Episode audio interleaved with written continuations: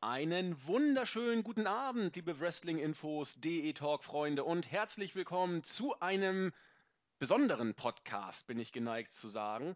Mit ein paar Tagen Verspätung lassen wir es uns trotzdem nicht nehmen, Wrestle Kingdom 10 von New Japan zu reviewen. Die Show fand ja statt am 4. Januar 2016.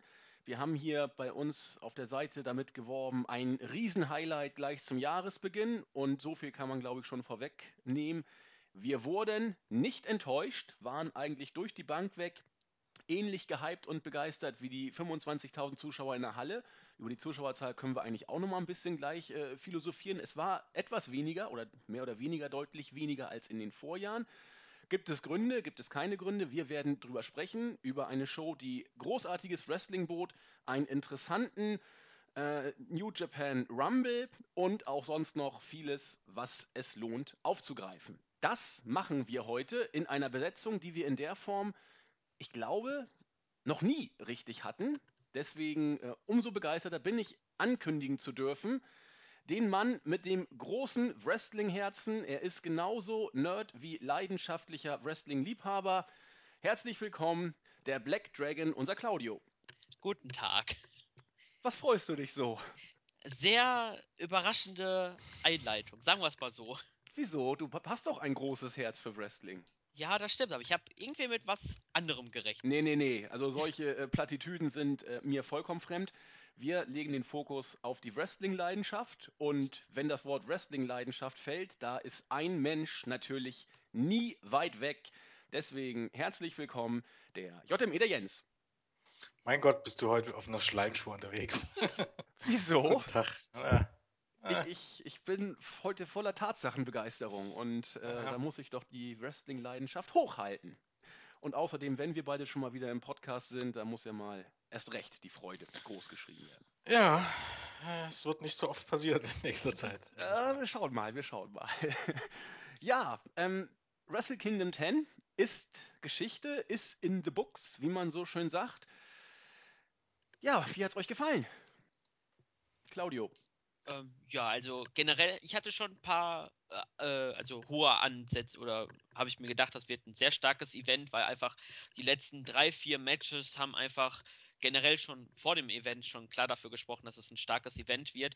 Und ich wurde gar nicht enttäuscht. Ähm, eigentlich von der Bank weg haben sie alle überzeugt und manche mehr, manche weniger, aber da werden wir ja gleich drüber sprechen. Wo du gerade sagst, durch die Bank weg überzeugt, das ist ja mein Stichwort, um am Ende des Podcasts wieder eine Redewendung zu erklären. Ich habe sie nämlich gerade zufällig hier aufgeschlagen, als ob wir Gedankenübertragung haben. Durch die Bank weg wird am Ende von mir noch erläutert. Jens, dein Eindruck? Ja, ähm, im Grunde wie im letzten Jahr. Ich meine, äh, eines der Jahreshighlight gleich zu Jahresbeginn. Ähm, da lässt sich eigentlich New Japan auch eigentlich auch nie lumpen, um das mal so auszudrücken. Und ähm, die Card hat das gehalten, was sie ähm, im Vorfeld versprochen hat, würde ich mal sagen. Das glaube ich, kann man äh, vor die Klammer gezogen auf jeden Fall so sagen.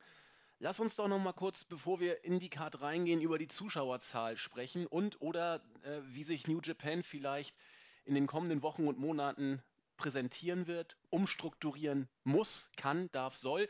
25.000 im Vorfeld wurden erwartet, ja, kann man sagen, 40.000, wie war es im letzten Jahr? Es ist doch ein Zacken weniger. Jetzt sieht man, dass äh, die WWE, ich habe das Gefühl, Vince baggert alles an, was auch nur ein äh, Bullet Club T-Shirt anhat. Der ist ja bei jedem zugange, bei einigen abgeblitzt, aber bei den Top-Namen sieht es ja nun doch sehr, sehr konkret aus. Also äh, bei äh, Shinsuke Nakamura ist es ja mehr oder weniger bestätigt. Bei Styles wird es auch so kommen, dass äh, Vince alles Mögliche äh, Bullet Club-mäßige von New Japan versucht abzuwerben und bei einigen ja auch Erfolg hat kann man aus der Zuschauerzahl und aus der Tatsache, dass WWE große Köpfe für sich äh, zu gewinnen versucht, sogar den Schluss ziehen, dass New Japan vielleicht ein Stück weit vorm Umbruch steht, auch was einige Main-Eventer angeht? Oder ist das vielleicht ein bisschen zu gewagt? Ja, vom Umbruch schon, aber ähm, das hat jetzt eigentlich nicht so viel mit den Abgängen zu tun. Also erst muss man, muss man dazu sagen, die 25.000, die man bekannt gegeben hat, oder 25.214, glaube Genau. ähm, ist auch die Zahl der Zuschauer und die reale Zahl. Bei WWE wären es vermutlich, wenn es 25.000 real gewesen wären, über 30.000 gewesen. Weil New Japan gibt seit einigen Jahren dann doch die tatsächliche Zuschauerzahl an und nicht eine fiktive, nach oben geschönte, wie es im Pro Wrestling gerne mal üblich ist und gerne bei WWE immer noch gemacht wird. Ähm, dementsprechend muss man das ja relativieren. Also trotz allem wird es im Jahr 2016 immer noch die am zweitmeisten besuchte Wrestling-Show hinter WrestleMania sein. Und dementsprechend äh, würde ich daran jetzt nicht viel festmachen. Ansonsten steht äh, natürlich New Japan vor einem Umbruch, was aber einfach damit zu tun hat, dass die großen Stars, ähm, Tanahashi, äh, kommen wir dann noch drauf, ähm, kann man diese Show oder dieses Match schon ein bisschen als, als jetzt den endgültigen, die endgültige Übergabe des, Sta äh, äh, des Staffelstabs, der Fackel sehen an, an Okada. Und ähm, das ist ein Umbruch. Und ähm, eigentlich kann man nur im Falle von Nakamura reden, dass es ein richtig heftiger Schlag ist, weil dass AJ Styles nicht ewig bleibt, das war relativ klar. Und die anderen beiden ähm, waren in der Tag-Team-Szene ange äh, angesiedelt. Dementsprechend ist nur Nakamura ein, ein heftiger Schlag, aber auch der ist, ist äh, wird 36 jetzt bald. Dementsprechend hat das jetzt mit dem Wechseln zu WWE gar nicht so viel zu tun. Ja, und was auch bei den Zuschauerzahlen ist, da habe ich auch schon im Rahmen des Events ein paar Sachen gehört. Also Wrestle Kingdom 9 hatte ja 36.000.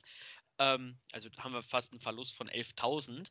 Ähm, eine Erklärung ist, dass es dieses Jahr an einem Montag war und dass die Japaner arbeiten mussten. Das ist vielleicht nur eine Erklärung, weshalb zumindest ein paar Leute, ein paar hundert, vielleicht ein paar Tausende nicht da waren.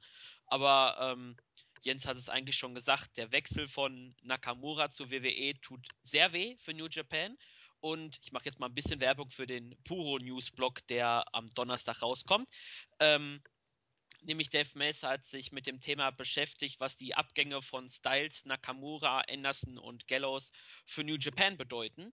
Und er hat eigentlich gesagt, ähm, dass die Pläne generell schon vorsahen, dass Tanahashi jetzt weg aus dem Main Event um den großen Titel äh, rausgezogen werden sollte. Vielleicht Intercontinental äh, im Geschäft da ein bisschen äh, gebuckt oder vielleicht sogar als Tag-Team mit Michael Elgin. Ähm, auf jeden Fall, die Wechsel bedeuten jetzt den Umbruch, der generell schon kommen sollte. Mhm. Ja, wird man mal sehen. Also gerade Tanahashi habt ihr beide erwähnt. Äh, er ist, er hat, das hat er ja auch im Main Event gezeigt, er performt immer noch auf Top-Niveau und kann, wenn er will, immer zwischen viereinhalb und fünf Sterne-Matches abrufen. Ähm, die Fackelübergabe hat Jens auch schon erwähnt, aber jetzt mit dem Abgang von Nakamura wird man in der Tat vielleicht sogar konkret nachdenken müssen, ihn wieder äh, Richtung Intercontinental Title zu pushen, um entsprechend äh, Faces auf, auf diesen äh, Titeln zu haben. Aber das ist jetzt alles ein bisschen schon in die Zukunft gerichtet. Wir wollen uns ja erstmal mit der jüngsten Vergangenheit äh, beschäftigen, nämlich mit Wrestle Kingdom 10. Wir gehen einfach mal in die Card rein, in die Pre-Show und ich versuche es möglichst kurz und knackig zu halten, weil ich muss gestehen, ich habe den New Japan Rumble äh, zwar in Gänze mitgekriegt, habe aber auch teilweise ein paar andere Sachen gemacht. Es war schon hochinteressant ähm, was da für lustige Charaktere auftraten. Äh, Captain New Japan war am Start. Wir hatten als Opener äh, Yushin Thunder Liger. Kennen auch einige, die vielleicht die mit New Japan nicht so bewandert sind, auch aus NXT, wo er ja auch bei einem Takeover-Event schon antrat.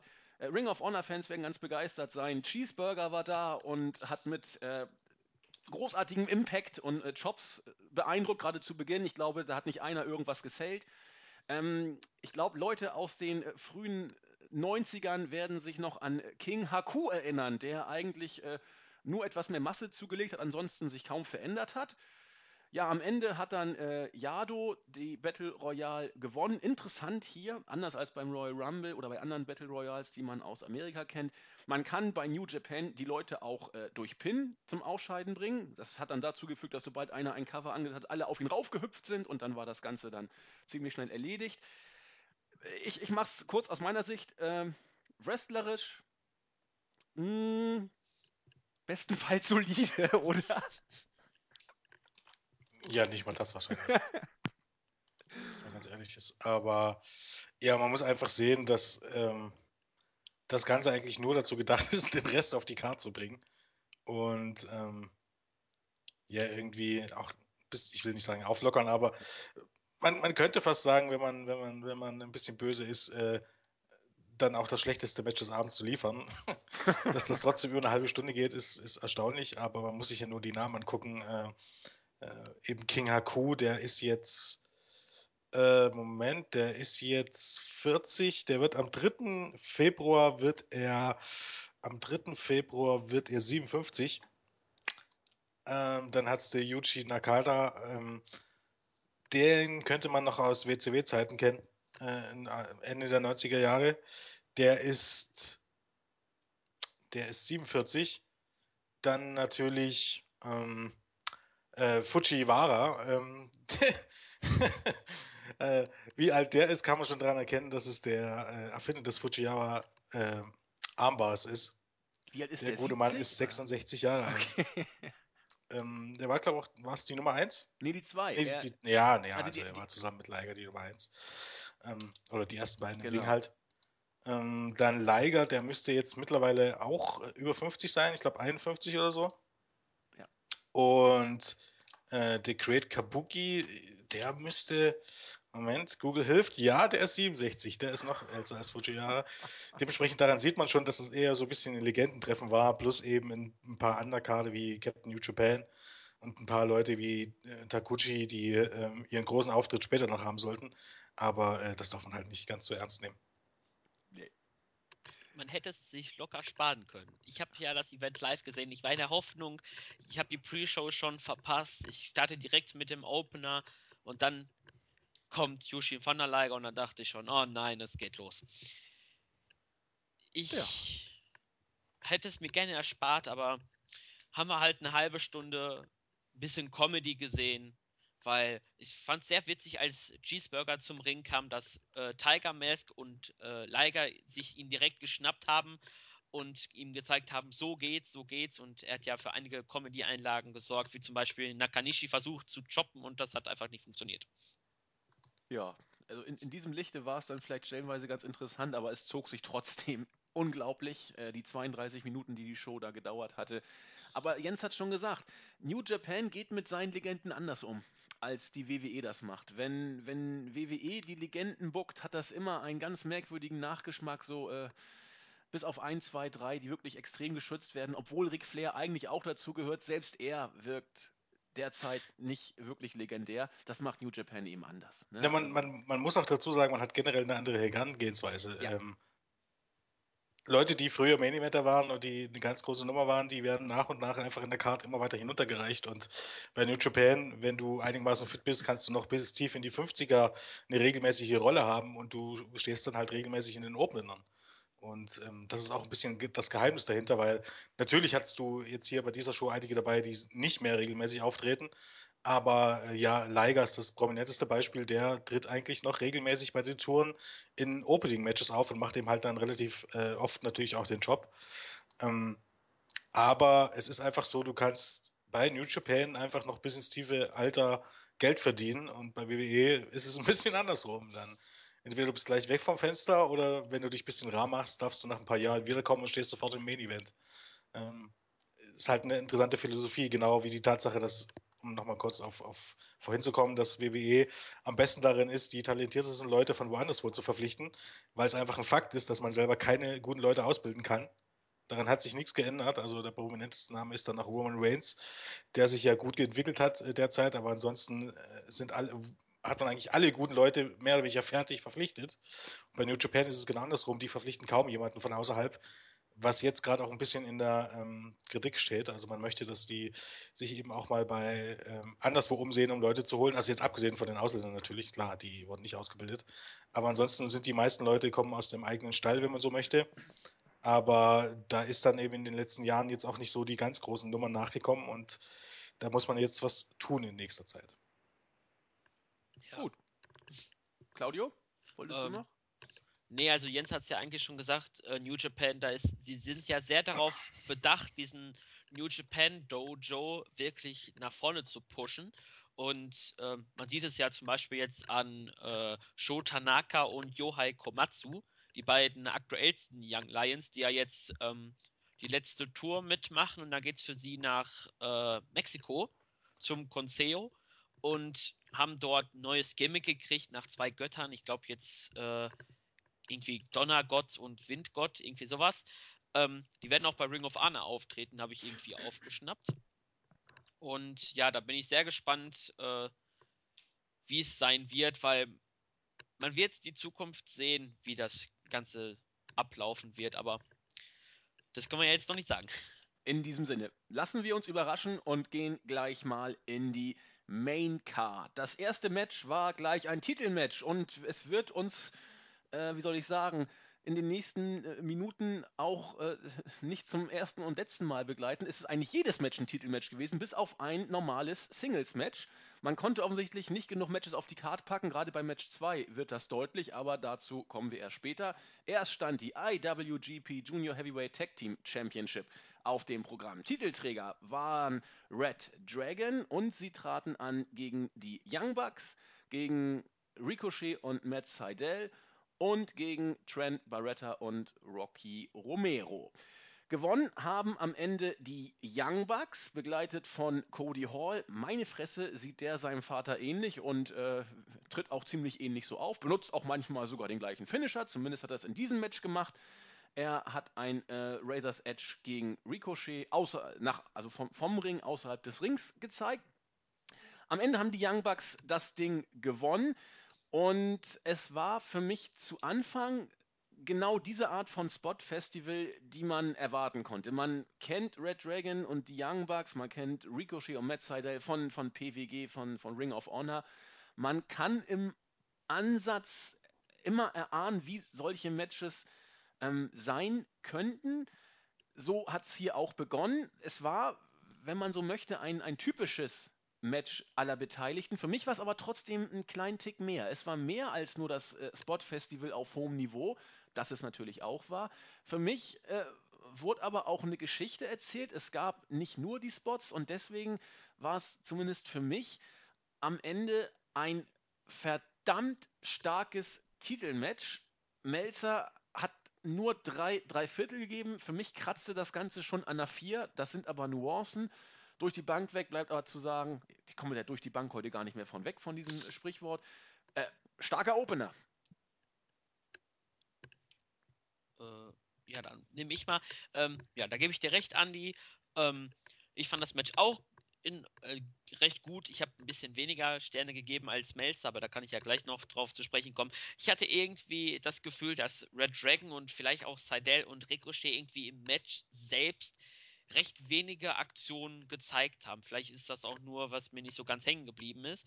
Ähm, zum Beispiel waren sie ja, äh, die Champions wurden ja komplett aus dem Finish äh, rausgezogen, genauso wie auch Seidel und Ricochet. Ähm, ja, die Bugs, die ja vor, im Vorfeld des Events ja ständig auf Twitter geschrieben haben, ähm, wir sehen sehr besonders heute aus, denn sie haben sich in bester WWE-Manier ähm, Bräunungs Spray drauf gemacht und sogar etwas übertrieben. Und äh, ich habe, glaube ich, mitgezählt, wir kamen, glaube ich, auf sechs Superkicks in diesem Match vor den Bucks. Und äh, ich fand das Match sehr gut. Äh, Cody Hall, seine Eingriffe, sie waren gut getimed, aber ich bin da kein Fan von. Und ähm, ja, wir werden es ja im Laufe des äh, Events ja noch haben, dass es ab und an mal zu Eingriffen gekommen ist, genauso wie es auch beim Vormatch war, dass es äh, eine Vorattacke gab von dem Bullet Club nur sechs Superkicks. Ich habe gefühlt das Zehnfache davon noch in Erinnerung. Also, aber okay. Äh, aber bevor ich gleich an Jens abgebe, ich, ich gebe dir auf jeden Fall recht, was, was die Beteiligung von, von Red Dragon anging. Die, die sind auch für mich in der Tat ein bisschen untergegangen. Ähm, Matt Seidel und Ricochet hatten ihre Spots, gerade äh, Ricochet kam, kam teilweise richtig gut rüber äh, wenngleich die Halle generell mit, bei diesem Match nicht so richtig wusste, was sie, was sie damit anfangen soll. Also da waren ja nur äh, gar keine New Japan, äh, sag ich mal, Homeboys drin. Und das hat man auch bei der Stimmung gemerkt. Es war relativ verhalten. Bei guten Spots, ich, ich liebe das japanische Publikum, gab es dann eben diesen typischen japanischen Applaus, aber dass sie wirklich richtig hammermäßig drin waren, äh, kann man auch nicht sagen. So, Jens,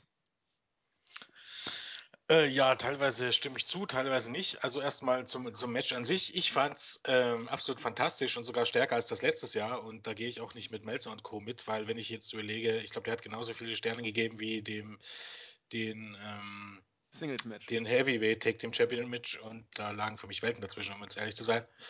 Ähm, genau wie, ähm, wie ich Goto gegen Naito nicht so stark gesehen habe wie den Opener. Ich fand den Opener richtig klasse. Und ich finde, um ehrlich zu sein, eigentlich auch, wenn ich jetzt überlege, dass eigentlich die Aktionen von allen Teams ähm, gut verteilt waren. Also Red Dragon hatten, hatten ihre Momente, gerade eben ähm, ähm, ja, Kyle O'Reilly mit seinen, seinen typischen, typischen Aktionen und so weiter. Dann natürlich äh, Met Metzadel und Ricochet, die wirklich, ähm, insbesondere Ricochet, der wieder absolut geglänzt hat. Also ähm, die Show äh, waren auch, die liefen, also wo sie quer durch den Ring liefen und dann äh, Ricochet einen Bogen gemacht hat, aufs oberste Seil gesprungen ist, ansatzlos und ein, ähm, ich weiß gar nicht, ob es eine Shooting Star Press oder ein V50 nach draußen war und sofort wieder aufgesprungen ist und dann die gleiche Aktion nochmal nach drin als Springboard-Aktion. Ähm, also im Grunde war das absolut fantastisch und äh, ich glaube, ähm, Ricochet ist mit Abstand der beste Highflyer, äh, den es auf der Welt momentan gibt und das bei allem Respekt vor Neville, aber nicht mal nahe dran, um ehrlich zu sein, zumindest nicht, äh, wenn man jetzt danach geht, was er zeigen darf in den Matches, weil es natürlich meistens dann auch nicht so viel ist bei WWE als äh, Anna mit Kader. Äh, ja, die Bugs eben mit ihren üblichen Aktionen. Ähm, äh, dann auch äh, Barretta gegen Rocky Romero. Mit denen habe ich immer so ein, so ein gespaltenes Verhältnis, aber auch hier haben sie mir gut gefallen, weil es natürlich auch ähm, die perfekten äh, Comedy-Spots gab. Also dieser Eight-Man-Suplex. Ja, herrlich. Ähm, das war ein ganz großes Kino.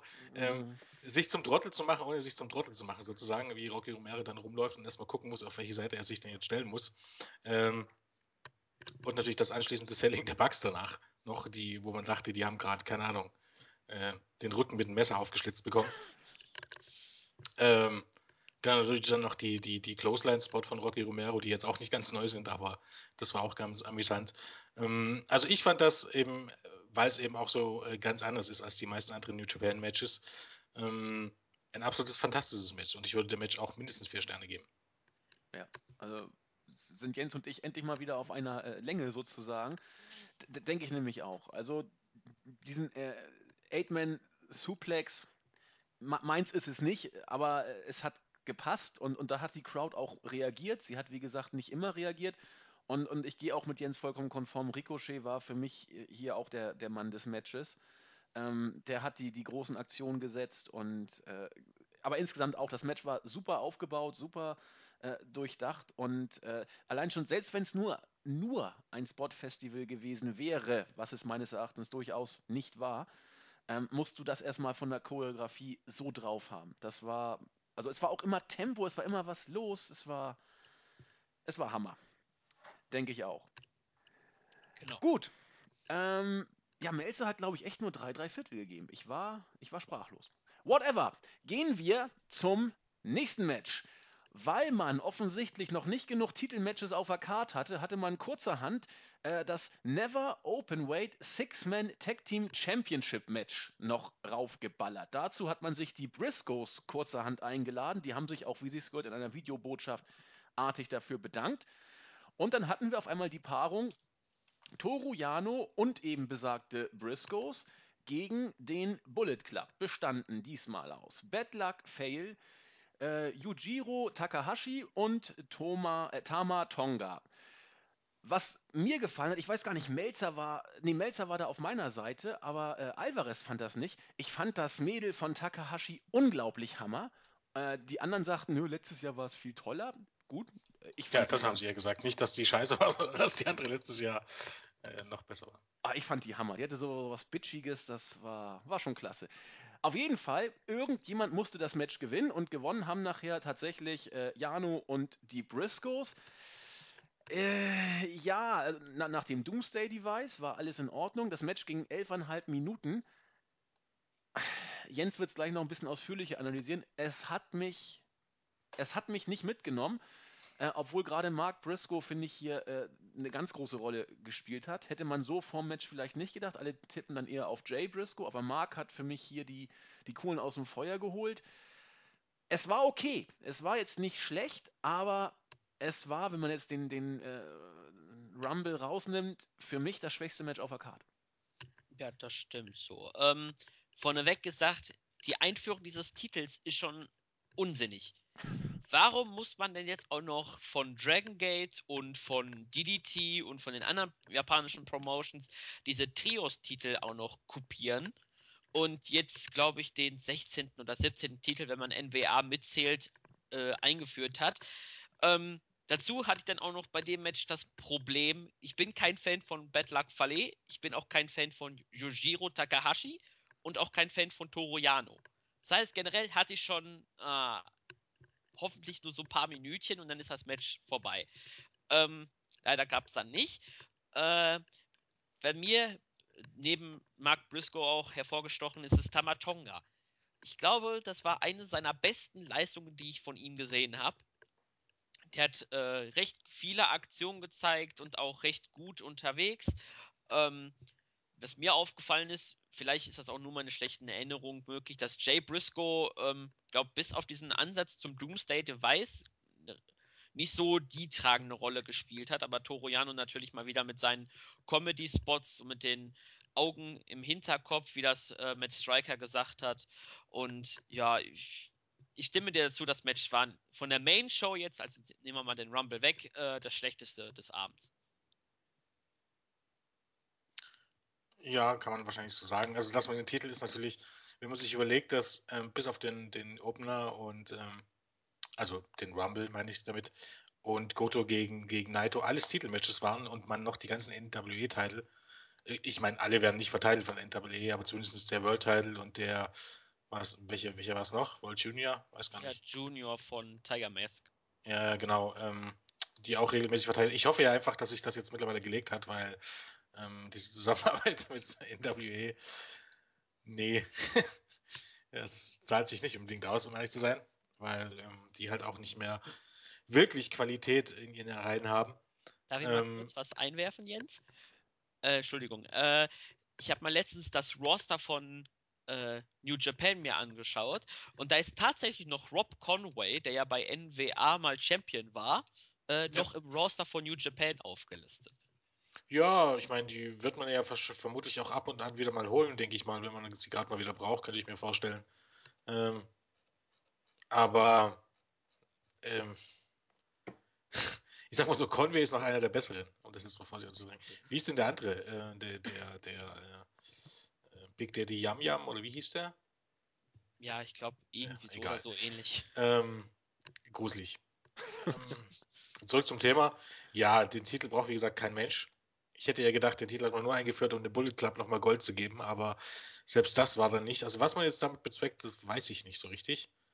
Ähm, aber, achso, eins noch vorneweg, um jetzt mal äh, kurz Kayfabe zu brechen. Ähm, Andi, du hattest vorher Angst, dass du die Namen einiger japanischen Wrestler ähm, falsch aussprechen könntest. Lustigerweise hast du jetzt ausgerechnet den Namen von einem äh, nicht japanischen Wrestler falsch ausgesprochen. Welchen denn? Der heißt nicht Bad Luck Fail, sondern Bad, Bad Luck Falle. Ja, siehst du mal. Ja, egal. Ähm, ja, Tamatonga ist auch der einzige beim Body Club, in dem ich dann hier aus anfangen konnte, weil ähm, Fale, an dem hatte WWE auch Interesse, aber ich bin kein großer Fan von dem, weil der ist nicht gut. Das, der Vorteil ist nur, dass bei New Japan kann man das sehr, sehr gut übertünchen, wenn jemand nicht gut ist.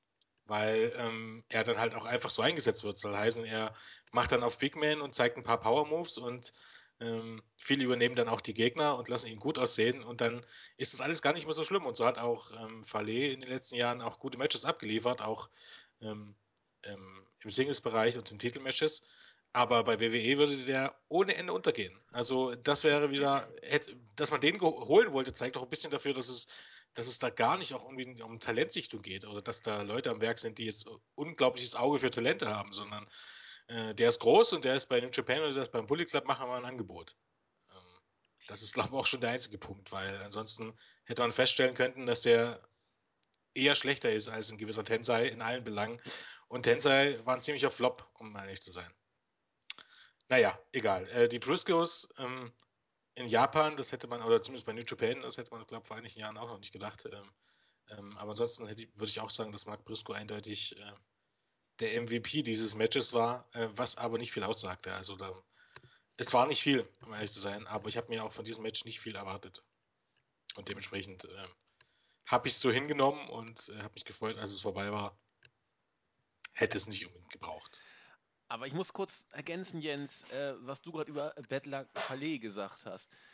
Ich, ich stimme dir da hundertprozentig zu. Ähm, das ist wrestlerisch höchst überschaubar, was der Mann kann, aber der Bullet Club ist einfach cool. Und ähm, man, man packt die Worker oder man, man inszeniert die Worker äh, nach ihren Stärken und, und schiebt auch nur diese Stärken in den Vordergrund. Der Typ hatte da seine, seine Sonnenbrille auf, sah aus wie der Türsteher im Edelpuff sozusagen und der, der schlägt dann zu, wenn es ihm eng wird.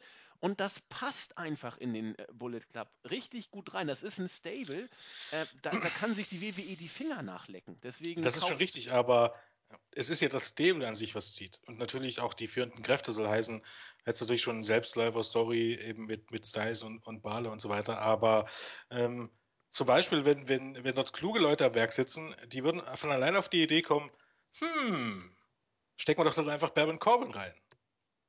Baron Corbins Gimmick ist im Grunde das eines Rockers. Und der Bullet Club ist im, im Grunde, wenn man so möchte, ein, ein Rockerclub.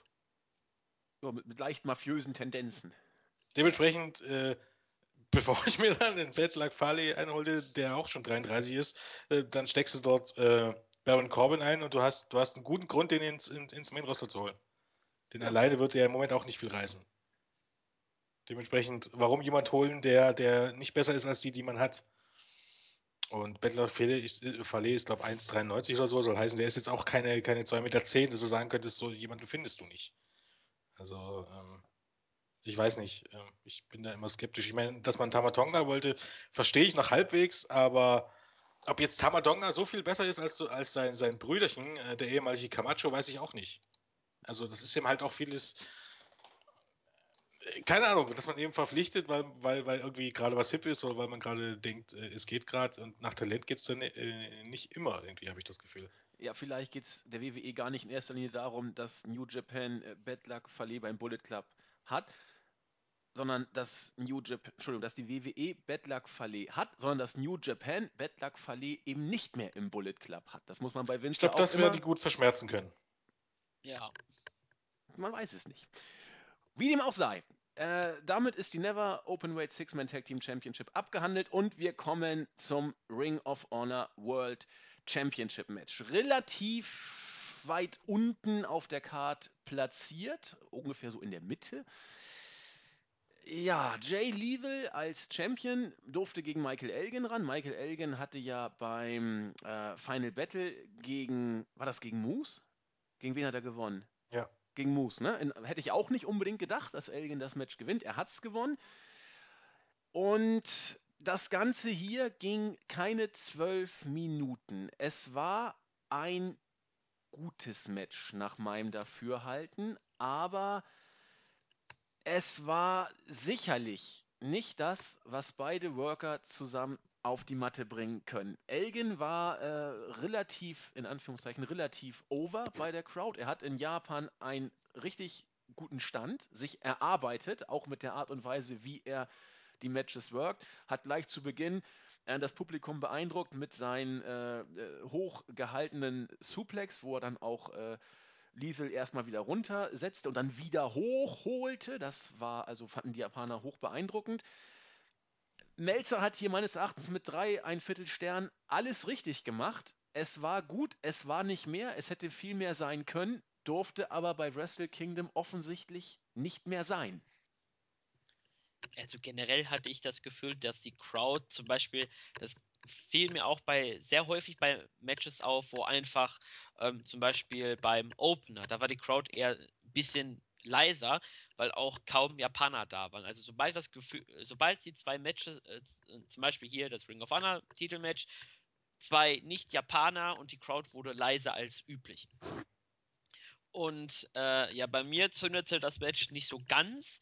Äh, man hat gemerkt, dass Liefeld so ein bisschen Schwierigkeiten hat, wie oder Schwierigkeiten in Anführungsstrichen. Auf jeden Fall hat man ihm gemerkt, ähm, dass er so ein bisschen sich umstellen muss in den New Japan-Style. Ähm, ja, Elgin natürlich mit sehr vielen Power Moves, zeigt er auch immer nur welche auch mit einem Arm. Ähm, ja, das Finish fand ich jetzt, wenn man jetzt später dann ein Rückmatch machen möchte, natürlich gut gelöst. Ähm, aber als, als ich es live gesehen habe, fand ich es jetzt nicht so gut, weil ich dachte mir schon, wenn Neville verteidigt, dann vielleicht sogar ganz clean, äh, nicht mit dem Book of Truth. Ähm, und ja, ansonsten würde ich sagen, drei Sterne ist vielleicht auch eine gute Bezeichnung. Ja, ähm, es ist halt, es ist halt schwierig. Diese Zusammenarbeit mit Ring of Honor ähm, hat Vor- und Nachteile. Ähm, natürlich ist es für die Wrestler, also jetzt in diesem Sinne wie äh, Jay Lethal toll, ähm, bei so einer großen Show ähm, eine Chance zu kriegen, also im Grunde bei vor dem zweitgrößten Publikum des Jahres eine Chance zu bekommen und seinen Titel zu verteidigen. Aber in, inwiefern sich Ring of Honor ähm, gefallen tut, ähm, wirklich in, in dieser Zusammenarbeit ab und, absolut sekundär rüberzukommen, ähm, weiß ich nicht. Also gerade wenn es um diesen, man selbst sagt ja auch immer, ne, ähm, dass es hier der prestigeträchtigste World Title der Welt ist. Also das sagt man im Übrigen von ähm, gerne mal. Ich weiß nicht, inwiefern man sich dann gefallen tut, wenn die Männer welche ja bei so einem, bei, ähm, bei so einer Show dann in einer Undercard oder wenn man äh, gültig ist, sagt in der Midcard äh, verwurstet wird dann hast du noch das Problem eben, dass die Japaner Jay Lethal überhaupt gar nicht kennen. Die haben überhaupt gar keinen Schimmer gehabt, wer der Typ eigentlich ist. Dementsprechend äh, war es eigentlich absolut klar. Ich meine, die Japaner mögen Elgin mittlerweile, aber es war absolut klar, dass das Match sterben wird. Außer eben in dem Fall, ähm, du lässt Elgin den, den Titel gewinnen, dann hättest du zumindest am Ende noch einen Pop bekommen. Also, ähm, das wäre irgendwie vorauszusehen. Und ansonsten war es ein, war es ein anständiges Match. Das war, keine Ahnung, das war ein typischer, typischer Main Event für eine Weekly gewesen. Für eine Ring of Honor Weekly. Ähm, aber nichts Besonderes. Ich meine, man hat mehr oder weniger ein Ring of Honor Match durchgezogen und natürlich ein bisschen angepasst und ähm, nicht ganz so sehr auf, auf äh, Spot, Spot nach Spot ausgelegt. Ähm, und Elgin mit seinen Kraftaktionen eben mit dem, mit dem, mit dem, äh, mit dem Vertical Suplex, der dann mehrmals unterbrochen wurde und der hat ihn dann doch wieder hochgestemmt oder mit dem Gorilla Press mit einem Arm. Ähm, das ist schon ziemlich beeindruckend bei Elgin. Also der ist, glaube ich, ähm, verdammt kräftiger Schweinehund, um das jetzt mal so auszudrücken. Es hatte seine Momente, das Match, aber es war eben dann am Ende doch so ein Midcard-Match auf dieser Show. Und ähm, wie gesagt, ich bin dann immer ein bisschen skeptisch, in dem, in, inwiefern Ring of Honor das irgendwie weiterbringt, wenn man jetzt auch den World Title so, so verwurstet bei so einer Show. Ja, vor allen Dingen auch bei den äh, Ring of Honor Shows, wo die New Japan Leute rüberkommen, äh, die werden ja unglaublich geschützt, die New Japan Leute. Die gewinnen jedes Match, äh, clean, deutlich.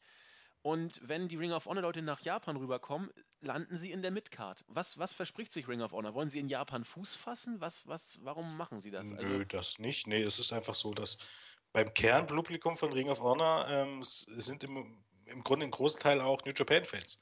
Und natürlich ist es auch einfach so, wenn du dann eine Zusammenarbeit mit New Japan pflegst und New Japan möchte ja auch in den USA Fuß fassen, das heißt, dann hast du die Möglichkeit, auf die Leute zuzugreifen. Und wenn du deine Shows mit den Leuten ähm, bewirbst, dann ist dir ein volles Haus sicher.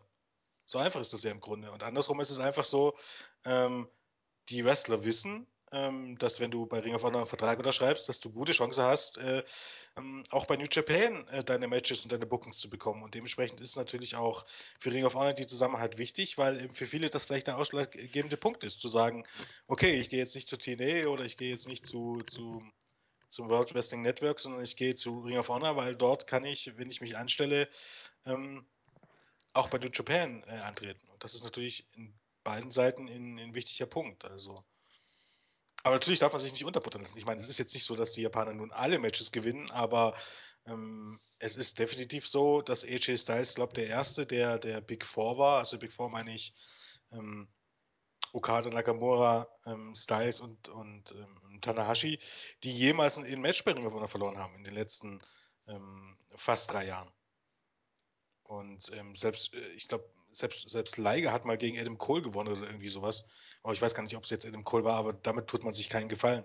Aber einige machen schon den Job äh, der Japaner, aber das sind dann meistens eben nicht die großen Stars. Auf der anderen Seite, ja, könnte man auch wieder sagen, Elgin hat zum Beispiel seinen, seinen Spot letztes Jahr bei New Japan äh, die Karriere gerettet. Und äh, erst dadurch ist er überhaupt noch bei, bei Ring of Honor nochmal zu einer großen Nummer geworden, weil dessen Karriere war Anfang 2015 stand es nicht gut um den. Und nur dadurch, dass er bei New Japan so gut ankam und so gute Leistung gebracht hat, ähm, ja, ist er jetzt, hat er jetzt auch bei Ring of Honor wieder ein ganz anderes Stand, äh, äh, Standing. Dementsprechend ist alles so ein Für und Wider, sage ich mal. Gut. Damit, Äh, ja, Claudio? Eine Sache ist mir gerade wieder eingefallen, ich war mir nicht ganz sicher, nämlich Michael Elgin hat auf Twitter angedeutet, habe ich, ich weiß nicht mehr, welche Quelle das war, ich glaube irgendwie vom Bleacher Report, äh, der ein Journalist davon, der hat gesagt, dass Elgin einen Vertrag von New Japan angeblich vorliegen haben soll. Ich bin mir da nicht ganz sicher, ich kann auch, kann auch eine andere Quelle sein, aber ähm, vielleicht hat seine Leistung nicht nur bei Ring of Honor gerettet, sondern dass er ganz dann bei New Japan sein wird. Sollte nicht völlig äh, abwegig erscheinen, diese Meldung. Müssen wir im Auge behalten. Gut, kommen wir zum nächsten Match. Die IWGP Junior Heavyweight Championship. Champion war Kenny Omega und er trat an gegen Kushida mit äh, Taguchi als so schlecht als Dr. Emmett Brown. Er stand im Ring und hat dann äh, das sah so aus wie bei so einem ferngesteuerten Auto. Die Fernsteuerung hat er da irgendwie rumgewuselt, sollte wohl so irgendwie mit dem mit der DeLorean Fernsteuerung äh, angedeutet werden. Und da stand er und hat da rumgefuchtelt. Und dann kam äh, Kushida mit Marty McFly, äh, ja, äh, Rettungsweste hätte ich beinahe gesagt, diese, diese orangene Jacke da, kam er an den Ring, alle haben sich gefreut. Und Kenny Omega als Champion kam auch und äh, hatte die Young Bucks im Schlepptau und er kam, ich musste so lachen, Kenny the Cleaner stand auf seiner äh, Jacke. Und damit ging's los. Es wurde von den Japanern, äh, hier Yoshi, Yoshitatsu war es und die anderen beiden, Matt, Matt Striker, wer war noch dabei? Kevin Kelly. Kevin Kelly, genau. Äh, übrigens fand ich solide Leistung, die sie gemacht haben, wenn auch nicht immer alles saß. Aber äh, es wurde entsprechend so äh, gehypt, ja, Kushida muss jetzt und hat eigentlich gar keine andere Chance. Er muss den Titel jetzt äh, holen. Und äh, so kam es dann auch. Nach 12 Minuten 48 hatte äh, Kushida das Ding in der Tasche nach einem Small Package. Es gab vorher, ich weiß nicht, wie viele Eingriffe von den Young Bucks mit, mit äh, Mülltonnen und was auch immer, haben sie alles Mögliche versucht. Also bei, bei New Japan greifen immer nur die, die bösen amerikanischen Heels ein, habe ich das Gefühl. Das muss auch so sein. Japaner mögen die Eingriffe auch nicht so gerne. Es gab auch entsprechend immer Buhrufe aus dem Publikum. Das japanische Publikum ist da ja auch ein bisschen anders vor. Das sind andere Buhrufe als zum Beispiel in Amerika. Ähm, das Match war stark, meines Erachtens. Äh, Kenny Omega, ich fand ihn, ich fand ihn bisher, äh, ja, er hat Charisma, aber bei PWG, bei den Matches, was ich gerade beim, beim Bola 2014 gesehen habe, hat er mich nicht umgehauen. Ich finde, der Junge hat in den letzten anderthalb Jahren eine Entwicklung hingelegt bei New Japan, die äh, fast seinesgleichen sucht. Äh, es ist auch nicht, es ist demnach auch nur folgerichtig, was man dann auch nach dem äh, Wrestle Kingdom mit ihm vorhat, offensichtlich. Aber äh, das Match war technisch stark, es war Tempo drin, es war super erzählt. Details gleich von euch beiden. Äh, hat mir durch die Bank weg richtig gut gefallen. Vier Sterne von Melzer gehen hier vollkommen in Ordnung.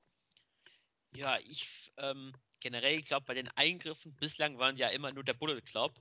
Äh, später haben wir dann ja auch noch ähm, das mexikanisch angehauchte japanische Stable, die haben da auch noch äh, Eingriffe gemacht, aber ansonsten hast du auch schon recht gehabt, waren immer die Amerikaner. Ähm, ja, was Taguchi da sollte, hm, er ist halt ein Comedy-Charakter und äh, hat dafür dann auch den Triple äh, Superkick, Superkick dann abgekriegt äh, und tauchte, glaube ich, erst kurz vorm Finish dann auf. Genau. Ähm, war bis dahin wohl beschäftigt, sich irgendwie äh, wieder da zu richten. Ähm, ja, also es gab ja schon mal äh, ein Match, wo, glaube ich, Omega den Titel äh, gewonnen hat von Kushida. Die hatten ja, glaube ich, das dritte Match war das jetzt von den beiden, weil ich mich nicht verirre. Ähm, das gefiel mir ein bisschen besser. Das war, glaube ich, aber auch einige Minuten länger. Ähm, ja, äh, was habe ich denn noch aufgeschrieben? Äh, Am Anfang, hast du auch schon gesagt, äh, durch die Bugs war das sehr chaotisch. Es gab einen Moonsault mit einer Mülltonne. Ähm, und äh, ansonsten war es ein recht gutes Match. Mir ist auch eingefallen, was bei Omega ist. Der heißt ja The Cleaner, nämlich in Anlehnung ähm, hat er nämlich bei seiner Pressekonferenz, als er verpflichtet wurde, hat er nämlich gesagt, ich werde die Junior Division äh, aufräumen. Deswegen kann man auch dann immer bei den, äh, vor Wrestle Kingdom auch schon bei Shows ähm, mit einem Besen in der Hand, wischte immer nach links und rechts, machte so quasi den Weg sauber und äh, die Young Lions haben auch immer mitgespielt, dass er dann den Ring ein bisschen sauber gemacht hat und sie haben extra dann den, den imaginären Dreck dann in die Mülltonne aufgesammelt. Und ja, Kushida, vor zwei Jahren kam er ja mit ähm, Alex Shelley als Timesplitters in einem DeLorean. Wahrscheinlich hat Taguchi versucht, den irgendwie wiederzuholen. Äh, ja, ich würde dem Match vielleicht keine vier Sterne geben, drei, drei Viertel, aber das ist meine Meinung dazu. Ja, im Grunde war ja die Story des Matches, wenn man so möchte, Terminator gegen äh, Zurück in die Zukunft. Äh, achso. Hallo, hört man mich? Wir hören ja. dich, wir hören dich. War zu still auf einmal. Im Grunde war die Story ja äh, Zurück in die Zukunft gegen Terminator. Soll heißen, Kenny Omega hat sein ähm, Terminator-Entrance bekommen und die Bugs haben ja dann auch noch ähm, das Terminator-Intron auf der Mülltonne gespielt während des Matches. Ja. Und der Gegenpart war eben, also Sakuchi war dabei, einfach um die Bugs zu neutralisieren, wenn man so möchte. Also es gibt ja da ja schon, schon Gründe dafür, da kommt ja nicht zu, zum Spaß mit. Und ich fand das eigentlich sehr, sehr lustig umgesetzt. Also wesentlich, wesentlich passender oder unterhaltsamer als sein Auftritt im, im, im Rumble. Zu Kenny Omega muss man noch sagen, dass er jetzt bei New Japan ja eigentlich eine für ihn untypische Rolle hat, weil jetzt spielt er einen ernsthaften Charakter, weil du sagtest äh, bei PWG, genau. ähm, der war, ist ein Comedy-Wrestler. Der war bei DDT, wenn man so möchte, ein Comedy-Wrestler. Der war bei PWG ein Comedy-Wrestler. De dementsprechend kann man das schwer vergleichen. Äh, es zeigt nur, wie gut er daran ist, verschiedene Rollen zu, ähm, ähm zu spielen. Und ähm, er scheint jetzt vom großen Push zu stehen, weil er wird dann jetzt die neue Nummer 1 ähm, des Bullet Club sein. So sieht es zumindest aus. Äh. Und ich persönlich fand das Match äh, auch wieder fantastisch. Also ähm, ich habe dann, ich habe mich richtig gewundert. Ich dachte sogar, das Match ging länger, dass das nur zwölf Minuten ging. Das ist irgendwie äh, kam es mir länger vor, aber okay. Ähm, Kushida ist ein Meister darin, ähm, seine High-Flying-Aktionen real aussehen zu lassen. Also es ist ja einfach so, ähm, ähm, in Japan oder vor allen Dingen auch bei New Japan ist es ja, legt man ja ein bisschen Wert darauf, dass es, dass die Matches, die man zeigt, ist das auch ein bisschen anders, dass die real aussehen oder dass die glaubwürdig aussehen. Soll heißen, es ist immer nicht, nicht immer wie, wie bei WWE, dass es einfach nur von jedem Wrestler nacheinander das abgespulte Moveset gibt, sondern das Ganze soll real aussehen, das Ganze soll echt aussehen und Kushida ist ein Meister darin, meiner Meinung nach. Ähm, das macht es für mich sogar ein bisschen besser als Ricochet, die High-Flying-Manöver auch wirklich real aussehen zu lassen. Also im Gegensatz zu vielen anderen seiner Kollegen kann man sich schon vorstellen, wenn jemand in einem echten Fight solche Moves anbringen würde, dann würde das wahrscheinlich in etwa so aussehen, wie es Kushida zeigt. Und eher weniger so, wie es viele andere zeigen. Auch die Bugs zum Beispiel, aber das ist ja, ich meine, Pro Wrestling ist nun mal nicht real, dementsprechend, ne? Ähm, lange Rede, kurzer Sinn, äh, auch äh, wie Omega zwischenzeitlich seinen Arm gesellt hat äh, und ähm, also äh, Kushidas, einer von Kushidas Finnern ist ja der, der Hoverboard-Lock oder wenn man, ähm, wenn man möchte, Kimura-Lock vom guten alten Brock. Und den hat er auch angesetzt und dementsprechend hat der Omega dann ein Problem mit dem Arm und äh, ich weiß nicht, was, er, was das dann darstellen sollte, als wenn er mit, äh, wo er mit seiner Schulter gegen, den, gegen, gegen die Ringpolster gestoßen ist, ob er seinen Arm wieder einrenken wollte oder was das sein sollte. Aber das war alles schon verdammt gut und ähm, Kushida kommt auch bei den japanischen Fans sehr, sehr gut an. Deshalb auch hatten ja dann die Diskussion, ich weiß, weiß nicht, wer es gesagt hat, der André oder so, dass als Matt Seidel, also der ehemalige Evan Bourne, im, im Opener versucht hat, mit so Gesten zum Publikum Reaktionen zu erzeugen und daran gescheitert ist, ähm, meinte ja, ich glaube, André war es, äh, dass das in Japan nicht funktioniert. Und da würde ich nämlich widersprechen, das funktioniert in Japan, aber nur, wenn äh, die Leute äh, dich kennen und dich mögen. Denn bei Kushida hat es funktioniert. Kushida hat genau das gemacht und da hat es funktioniert, da haben die Leute gejubelt. Ähm, das ist halt der große Unterschied. Dass, wenn du halt nur ein Underkader bist oder jemand bist, der jetzt nicht so sonderlich over ist, dann reagieren sie auch nicht drauf, was ja nicht so verwunderlich ist. Das ist ja überall anders auch so. Ähm, ja, wie gesagt, ich fand das Match fantastisch ähm, und Kushida ist ein, ähm, ist, ist, ein, ist ein guter Mann und ähm, weiß nicht, ob der, ob man es mit ihm nicht auch mal probieren sollte, ihn dann noch in höhere Regionen zu schicken. Gerade jetzt, wo man es ähm, nötig hat. Weil er funktioniert auf jeden Fall beim Publikum. Wie alt ist Kushida jetzt? Der ist auch noch keine 30, ne? Um die 30, glaub, Okay. warte. Weil dann, dann wird es natürlich jetzt auch Zeit, weil diesen Stil kannst du auch irgendwann nicht mehr gehen, wenn du den Ja, ist man muss ja dazu sagen, ich 32. mein- 32. Okay. Ja. Ja. Okay. Gut. Lassen wir uns Ähm, da überraschen. eine Sache noch, ähm, zum Beispiel jetzt dadurch, dass ja Omega jetzt ähm, in die Heavyweight Division wechselt, wir können ja auch ein bisschen ruhig vorgreifen, was dann nämlich beim New Year's Dash passiert ist. Ähm, gegen wen soll denn jetzt Kushida als nächstes antreten? Die Junior Division ist ja sowieso ein bisschen äh, Mangel an guten Leuten, beziehungsweise an äh, Heels meistens. Ähm, Jens, hast du da eine spontane Überlegung, wer da eventuell in naher Zukunft antreten könnte? Weil, Also du meinst jetzt generell. Ähm, ja, da hätte ich ein, ein paar Vorschläge. Also als erstes fiel mir da, also unter Vorbehalt, ähm, ähm, Kyle O'Reilly, äh, Metzadel, Ricochet. Da gibt es ein paar. Wer weiß, was man mit Shay Lethal vorhat. Ähm, ich könnte mir auch den, sogar, sogar den da drin äh, vorstellen. Ähm, okay, ich zugebe, das meiste jetzt Ausländer natürlich, aber ähm, ich weiß nicht, kam nicht auch jetzt aus Japan einer zurück, äh, aus Mexiko einer zurück? äh, da gibt, also Kamai Taichi wäre das. Ja. Ähm, er selbst hat gesagt, er würde gerne in Mexiko bleiben. Aber Okay. seine Exkursion geht, glaube ich, schon zwei Jahre mittlerweile. Ja. Ähm, und da es deutet wohl vieles darauf hin, dass er wieder dann nach äh, Japan zurückkommt.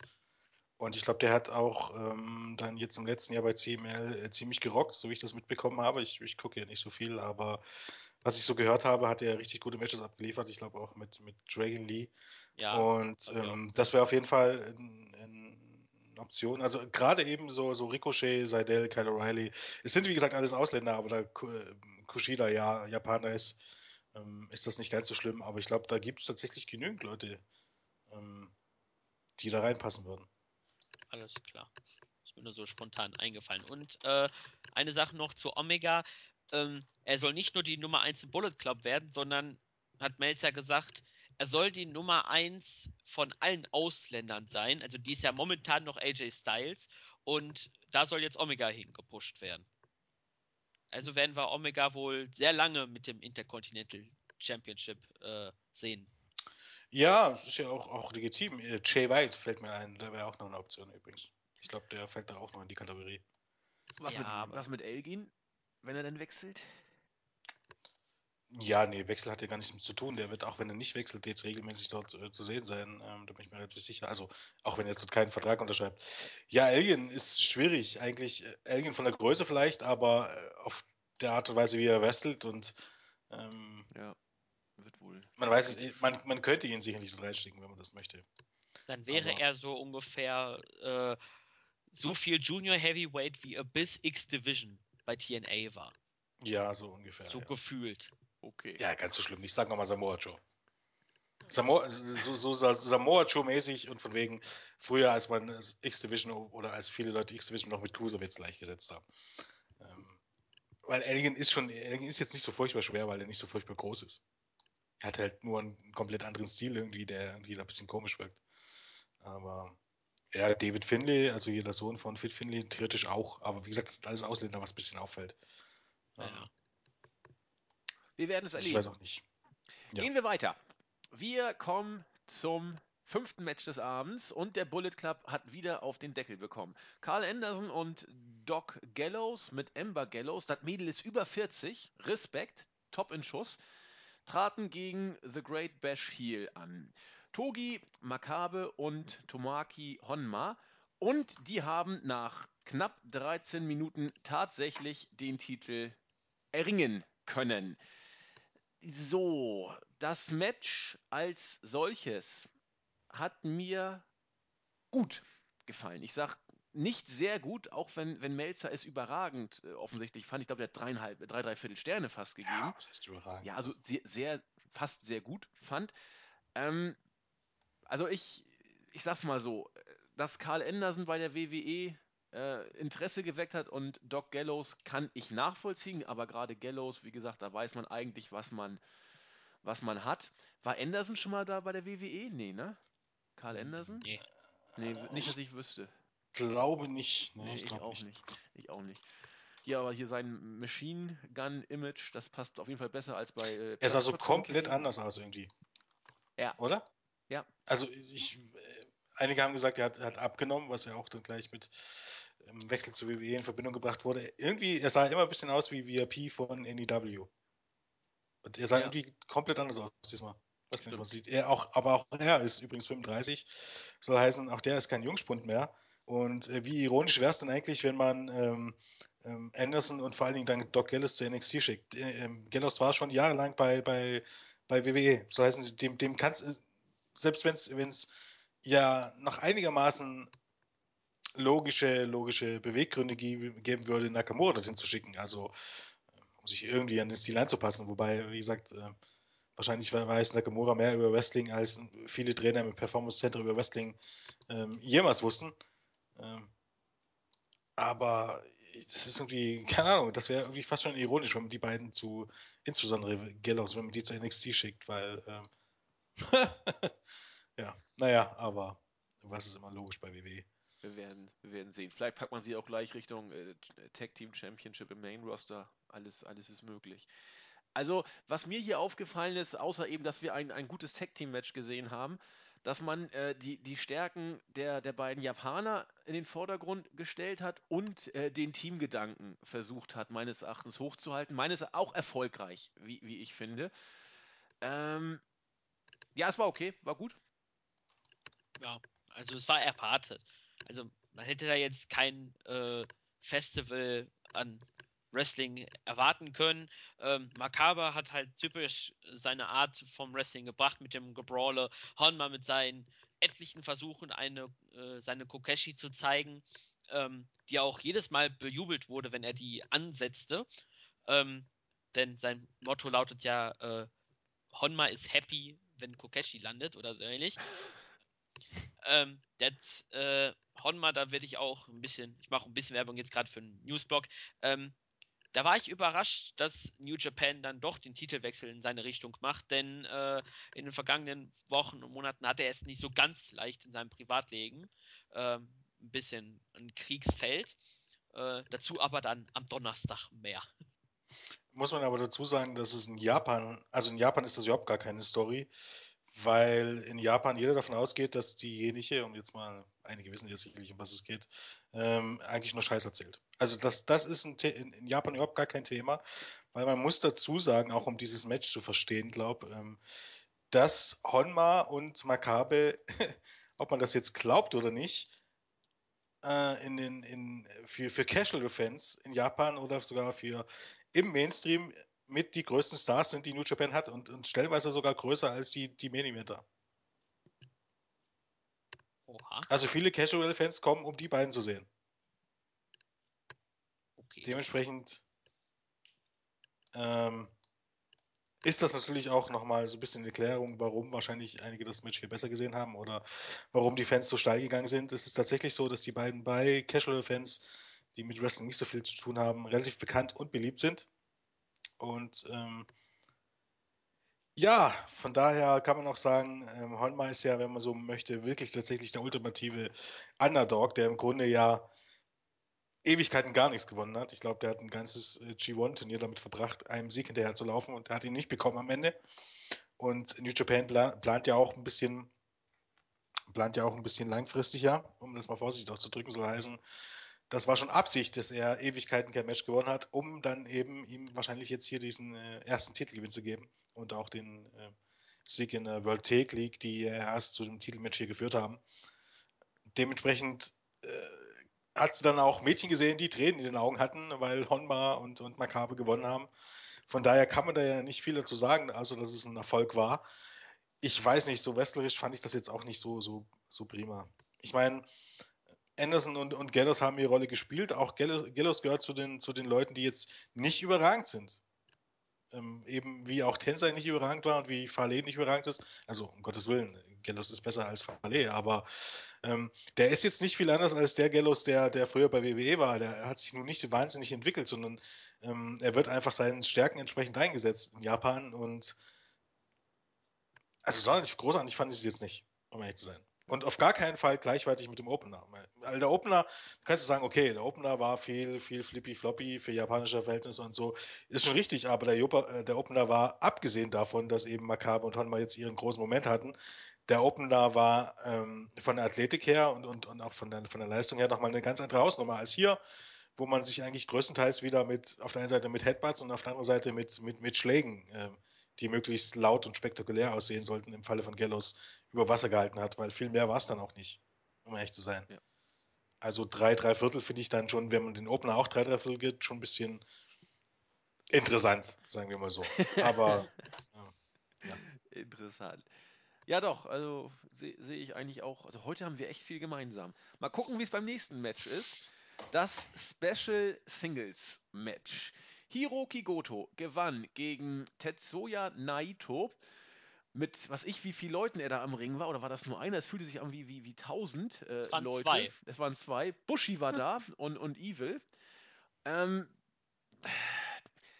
das, das lebte ja auch ein bisschen schon von, von den Entrances, äh, von, von äh, Naitos äh, böse, äh, Bösewicht-Gimmick das Match war nicht schlecht, beileibe nicht. Also es, aber es hat bei mir irgendwie, hat es nicht Klick gemacht. Ich weiß nicht. Es war, es war gut, aber es war auch nicht, nicht so toll. Ich weiß nicht. Es war in Ordnung, aber ja, weiß nicht. Wie habt ihr es gesehen? Ja, ich stimme da auch. Das Match war wirklich nicht so ganz gut, sagen wir es mal so.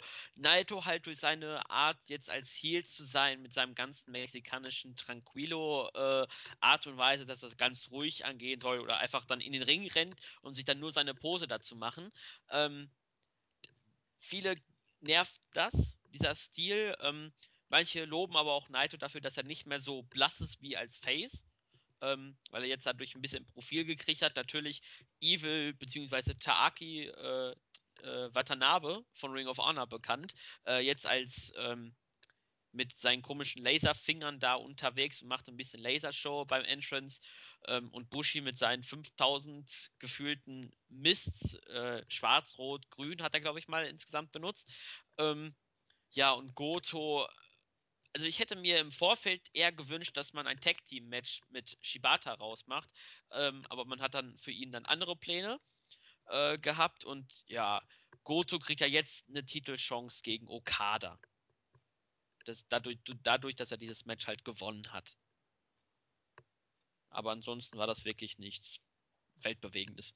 Ja, ähm, Goto wird jetzt einer derjenigen Leute sein, die ähm, wahrscheinlich auch bei den irgendwann jetzt demnächst mal im Main Event eines Pay-Per-View stehen werden.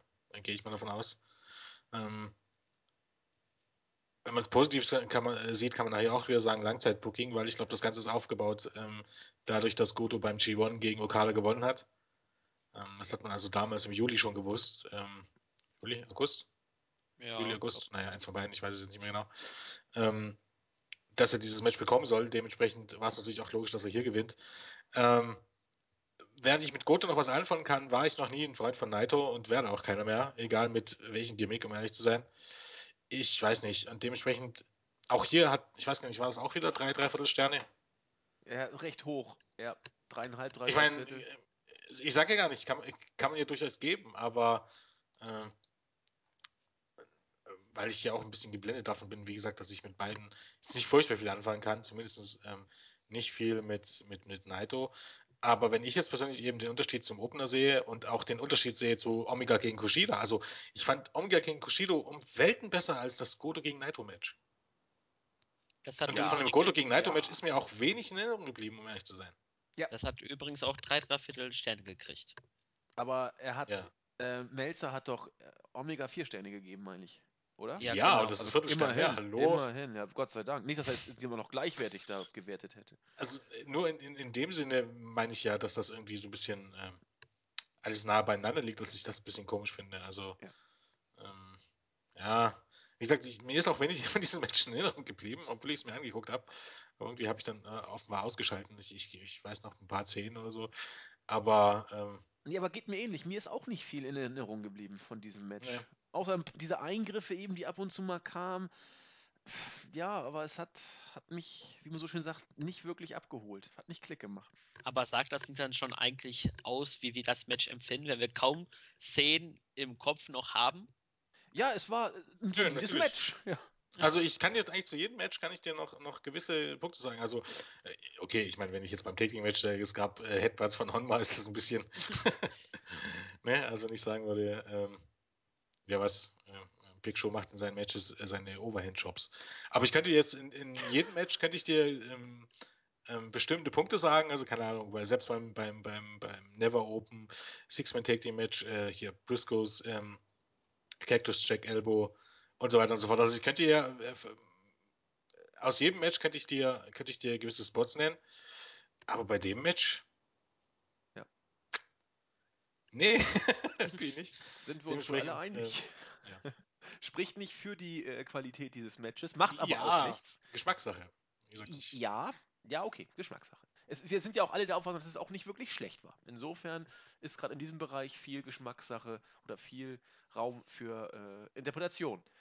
Ist aber auch egal, denn jetzt kommen wir zu den drei Main Event Matches. Hier hat sich dann gezeigt, gerade beim siebten Match der Never Openweight Championship, wer Haare auf der Brust hat. Katsuyoro Shibata gewann tatsächlich gegen äh, Tomohiro Ishii nach äh, dem PK.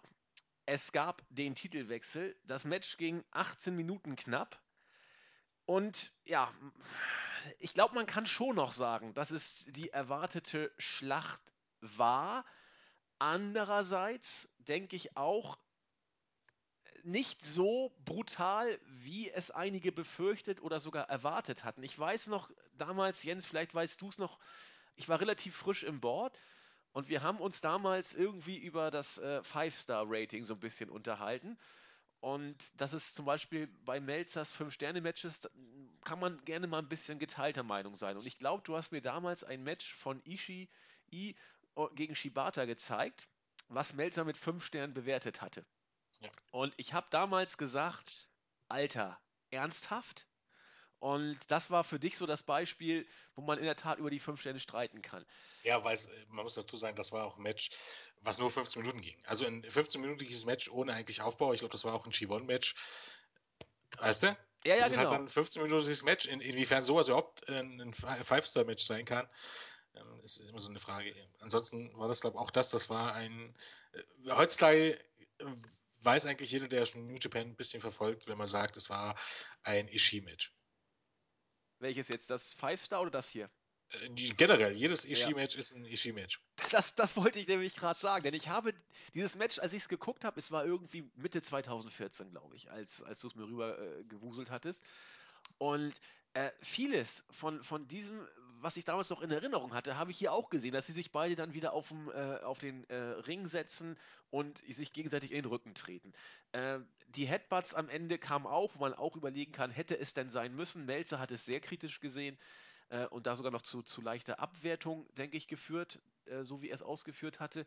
Ansonsten, natürlich, es ging in die Vollen. Es war, äh, es gab aber auch eben diese Wrestling-Aktion, die man von Ishii auch gerade kennt. Aber auch da, äh, glaube ich, dass man von, von beiden auch etwas mehr erwarten kann. So bleibt für mich ein äh, richtig intensives und richtig gutes Match, aber ich komme trotzdem nur auf vier Sterne. Nur in Anführungszeichen. Vielleicht kann man sogar noch runtergehen, aber ich bleibe bei vier, weil es eben intensiv war. Die Crowd war sofort drin und äh, deswegen fand ich es einfach bärenstark. Ohne überragend zu sein.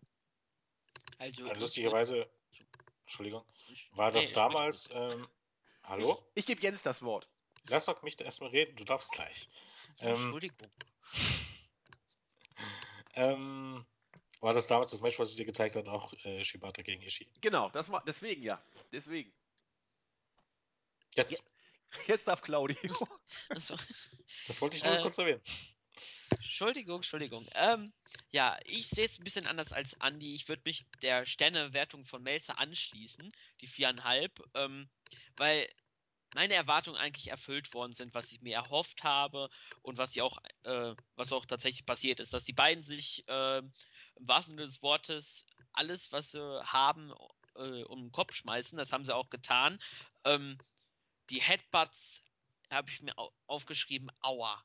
Also die sahen richtig brutal aus und ähm, generell haben sich beide gar nicht geschont und ähm, es war wirklich ein sehr gutes Match. Ich fand auch diese Szenen, auch wenn sie es schon vorher gab beim Climax oder bei den normalen Matches, der sich einfach hingesetzt haben, so jetzt trittst du drauf und dann tritt ich drauf.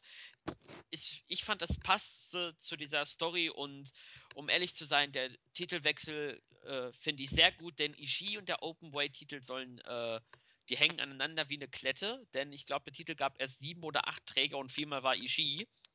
Ähm, deswegen habe ich gehofft, dass es einen Titelwechsel gab und äh, es kam auch dazu und mich freut es für Shibata und ich bin sehr gespannt, wie es dann weitergeht. Elgin hat ja schon gesagt, eventuell gegen Shibata um den Titel fände ich ganz nett. Ja, ähm, ja, der Titel ist um ehrlich zu sein noch nutzloser als der, der ähm, Trios-Titel. Der Tri Trios-Titel hat man zumindest noch nicht. Aber dieser Singles-Titel ist ja. Keine Ahnung. Äh, naja, egal. Ähm, ja, ich fand das Match eigentlich auch großartig.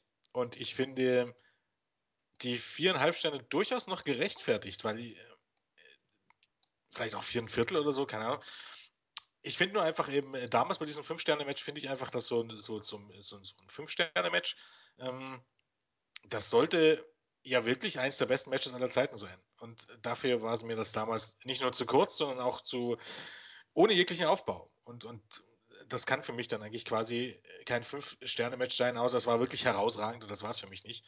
Und da finde ich die viereinhalb hier schon äh, wesentlich nachvollziehbarer. Also das ist halt, ähm, ich weiß gar nicht, ob man das beschreiben kann, das muss man halt gesehen haben. Auf gut Deutsch äh, besteht das Match daraus, dass beide sich so hart wie möglich schlagen oder vorgeben, sich so hart wie möglich zu schlagen, wobei die ja wirklich ordentlich zu lang äh, treten, ähm, Vorarms, äh, Chops, was auch immer, was, was man gerade auspasst oder ähm, ja, sich äh, German Suplexes verpassen, Nosellen aufstehen und dem Gegner einen German Suplex verpassen. Ich glaube, das war bei einem der vorherigen Matches noch ein bisschen extremer als hier. Hier war es, glaube ich, jeder bloß einmal. Und ähm, irgendwann ist dann halt so, dass Ishii zusammenbricht und du Angst haben musst, dass der gerade irgendwie ein Herzinfarkt war und du gerade tot zusammengebrochen ist. Ähm, bei dem weißt du nicht, ob es jetzt gerade gesellt ist oder ob es jetzt gerade doch ein Schlag zu viel war. Es ist halt ein typisches, wirklich typisches Ishii-Match. Es war auch letztes Jahr gegen Makabe, war es äh, auch fast das gleiche.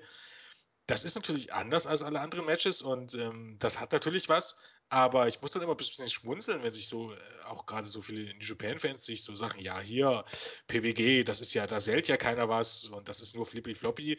Okay, das ist hier kein Flippy Floppy, aber grundsätzlich sellt hier auch jeder als ist ein alten Scheißdreck und grundsätzlich äh, kennst du ein Ishii-Match, kann man fast sagen, kennst du alle Ishii-Matches. Weil zumindest ähm, Asche auf mein Haupt, ich muss dazu sagen, so viel. Ich, ich habe bei weitem nicht alle seine Matches gesehen, aber ähm, weil ich auch nicht so viel, verdammt viel Japan schaue, aber das, was ich gesehen habe, meistens waren es diese Art von Matches. Dann ist auch nichts verkehrt, aber ich finde dann immer so diese Kritik und diese, diese unterschiedlichen Bewertungen immer ganz lustig. Es war ein Match, was man sich angucken sollte. Es war jetzt auch nicht so, dass die sich jetzt absolut gekillt haben. Also da hat man schon schlimmere Matches gesehen. Die Headbirds, ja, okay. Ich meine, wenn sie alle beide ohne Körnerschütterung rausgekommen sind, ich finde es wesentlich schlimmer, dass Ishii, glaube war es letztes Jahr oder vorletztes Jahr mit, mit einer ziemlich fiesen Armverletzung weitergewesselt hat und solche Matches gewesselt hat. Das finde ich wesentlich schlimmer, als ähm, mit dem Kopf auseinander zu rasseln und am Ende, wenn beide keine Gehirnerschütterung davongetragen haben, dann, ja, so what? Dann haben sie ihm halt mal einen Auer am Kopf, aber sie haben es überlebt wie gesagt, ein Match, was man, was man mal gesehen haben muss. Aber kann man sich auch eben das Fünf-Sterne-Match angucken, das kommt fast aufs Gleiche raus. Oder auch letztes Jahr gegen Makabe. Ähm, ja, und dass Shibata gewinnt, ist, ist in Ordnung. Ich meine, ich bin mir relativ sicher, dass Ishii den Titel 2016 wieder zurückgewinnen wird. Ja. Weil, ähm, was macht diesen Titel eigentlich, eigentlich überhaupt noch aus? Also man nennt ihn Openweight-Titel, was bedeutet, es dürfte jeder aus aus jeder Gewichtsklasse antreten, aber früher war es ja mal irgendwie so eher so ein Nachwuchstitel. Richtig, der ist komplett. Ja, und heute eigentlich hast du den Intercontinental Championship. Okay, ich meine, da ist Intercontinental Championship ist schon, schon eigentlich fast ein Main Event Titel. Aber ähm, es schließt mir irgendwie nicht ganz, gerade weil du auch noch die NWDA-Titel hast, warum man diesen Titel immer noch in den Shows hält, ob das nicht ein bisschen zu viel ist, aber ja, für die untere Midcard, sage ich mal so, und da muss man die Leute auch ein bisschen einordnen, ist es vielleicht in Ordnung. Ja. Irgendwie hätte ich ja mal Bock, Ishii gegen Elgin zu sehen. Mal gucken. Irgendwie ist mir gerade Das die Idee. letztes Jahr schon, Echt? Habe ich noch nicht gesehen. Gab es beim Climax sogar. Und wie war? Genau. Äh, ich weiß gar nicht, ob ich das überhaupt gesehen habe. Achso, ich habe es nicht gesehen. Also ich habe es nicht gesehen, aber ich habe gehört, das soll sehr gut gewesen sein. Glaube ich. Kann ich mir vorstellen. Kann ich mir vorstellen. Ähm, und ich kann mir auch gut, also ich weiß nicht, ob nicht, aber ich kann mir gut. Bin gespannt, gegen wen man Ishii dann im Februar bei Ring of Honor stellt. Weil der bestreitet dann Ende Februar seine ersten Matches in den USA für Ring of Elgin. Honor. nee, nicht Elgin, Ishii. Gegen Moose. Ja, gegen, gegen Und Gegen ja, Elgin? Ach so, nee, so meinst du das. Ja, ach so, ja, das dachte ich mir auch gerade.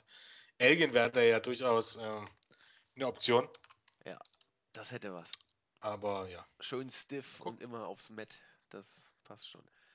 Gut, gehen wir weiter. Das äh, Niveau steigt weiter an. Das vorletzte Match des Abends, die IWGP Intercontinental Championship. Shinsuke, Shinsuke Nakamura als Champion trat gegen AJ Styles vom Bullet Club an. 24 Minuten und 18. Am Ende des Tages hat Shinsuke Nakamura den Titel verteidigt nach zwei Bomayes in Folge. Ich fand das Match großartig. Ich fand's, also manche haben gesagt, der Funken sprang nicht so richtig über. Ich fand das von Anfang bis Ende Hammer. Ich weiß nicht, wie Hammer ich's fand, äh, aber ich fand's Hammer. Irgendwo um und bei vi- viereinhalb Sterne. Ich weiß nicht, ob ich Melzers vier, drei Viertel mitgehe, aber viereinhalb auf jeden Fall Tendenz leicht nach oben. Aber wir spielen hier auf einem äh, Niveau, wo es nur Nuancen sind, die letzten Endes hier noch äh, den Ausschlag geben. Das Match, äh, ich fand es nicht nur großartig aufgebaut, ich fand es großartig umgesetzt. Es hat sich gesteigert. Äh, es fing typisch äh, New Japan-mäßig äh, an mit diesen, mit diesen Abtasten, dann mit den ersten paar Manövern, wo dann das Publikum dann jeweils äh, applaudiert hatte, immer noch. Ich, ich finde die Art und Weise, die Matches aufzubauen, klasse. Ich finde auch die Art und Weise, wie das Publikum äh, in diesen Matches reagiert und in diesen Matches auch eingebunden ist. Es wurde dann immer intensiver, es wurde aber es war jedes Mal. Äh, Ich habe nicht einen Botch gesehen. Ich habe hab extra noch drauf geachtet. Ich weiß nicht, ob ihr was da gesehen habt. Es war, es war safe, es war sauber, es war flüssig, es war, äh, es war packend. Ähm, wie gesagt, ganz, ganz großes Match. Viereinhalb Sterne plus. Also, ich gebe dir da recht, ich würde mich auch ein bisschen, also viereinhalb ist auch okay, vier, drei Viertel ist auch okay. Wenn man fünf Sterne gibt, na, das würde ich eher dann schon eher Nein sagen, weil so gut war es jetzt auch nicht. Aber, aber es sind ja wirklich, wie du schon gesagt hast, Nuancen. Ich fand das Match wirklich packend, auch wenn man erwartet hat, dass Nakamura den Titel verteidigt. Man hat die Nearfalls am Ende schon mit, also ich bin schon ab und an mal äh, aufgesprungen.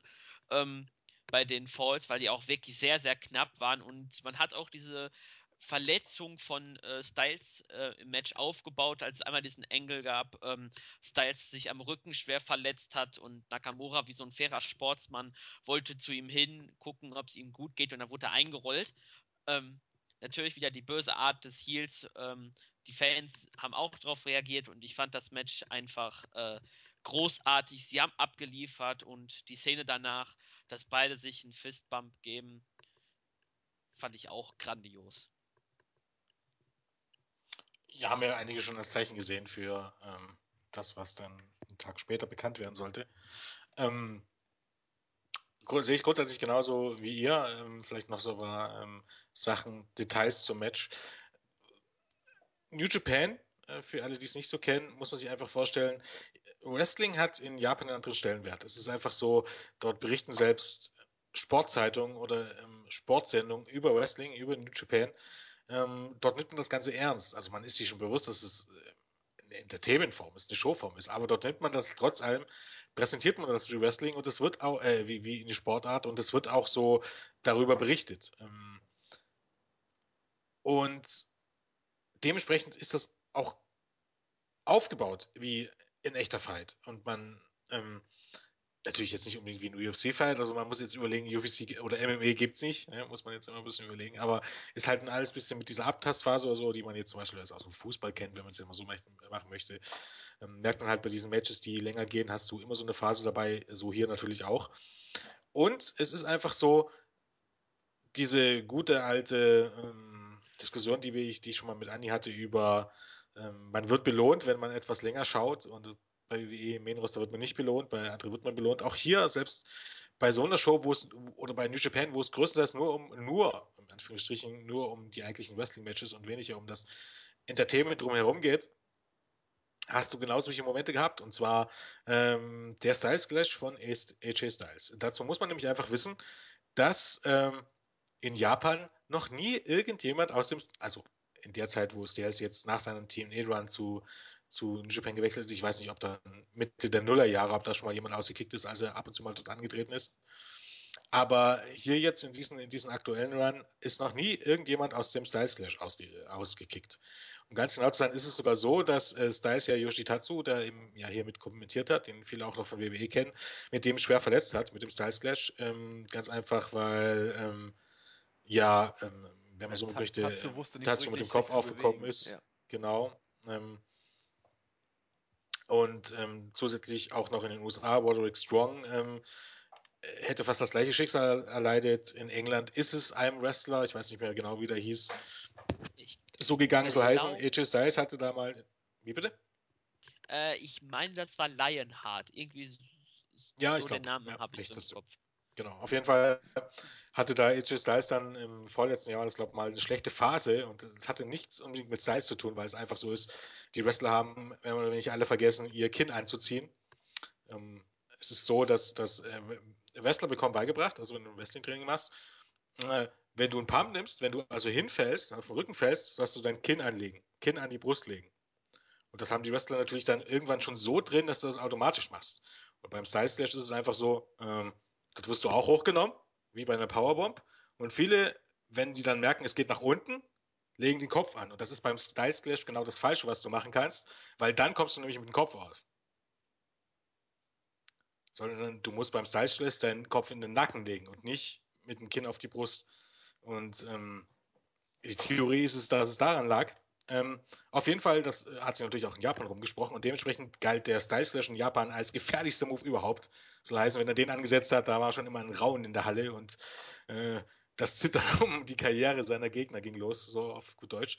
Und auf gut Deutsch, der, der Move war over wie nix. Und hier war dann der große Moment, als der, das erste Mal jemand aus diesem Move aufge, ausgekickt ist.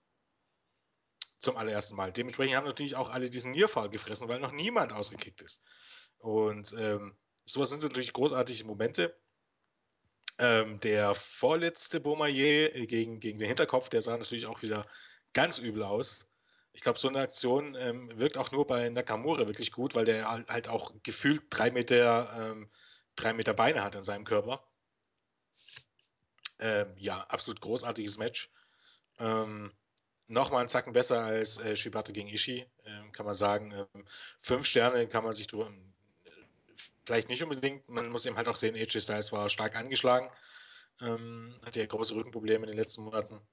Und vier, drei Viertel sind hier schon gerechtfertigt, würde ich mal behaupten. Durchaus. Wie, wie man es dreht und wendet, wir sind uns alle einig, Hammer-Match. Richtig, richtig gut.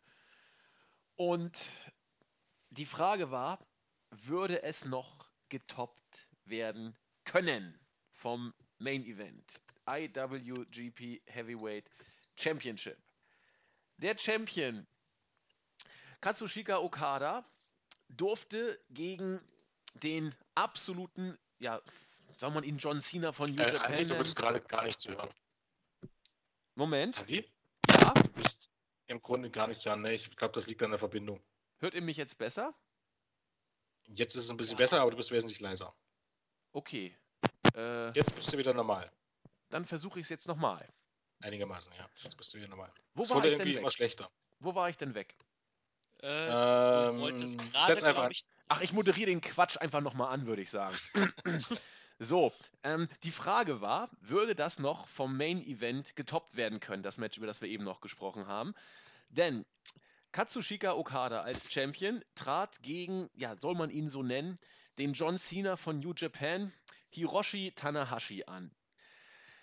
Das Match ging 36 Minuten. Es wurde, ja, wie soll ich denn sagen, auch New Japan-mäßig aufgebaut, nämlich verhalten, ohne schlecht oder langweilig zu sein, aber eben mit dieser typischen Art und Weise, wie New Japan das eben macht, etwas langsamer. Mit äh, bestimmten technischen Aktionen, dann äh, mal ein bisschen außerhalb des Rings äh, in die Barrikade geworfen, dann wieder rein, dann langsam äh, steigerten sich die Aktionen und das Ding nahm an Fahrt auf. Ich fand, das hat äh, Brian Alvarez sehr schön gesagt.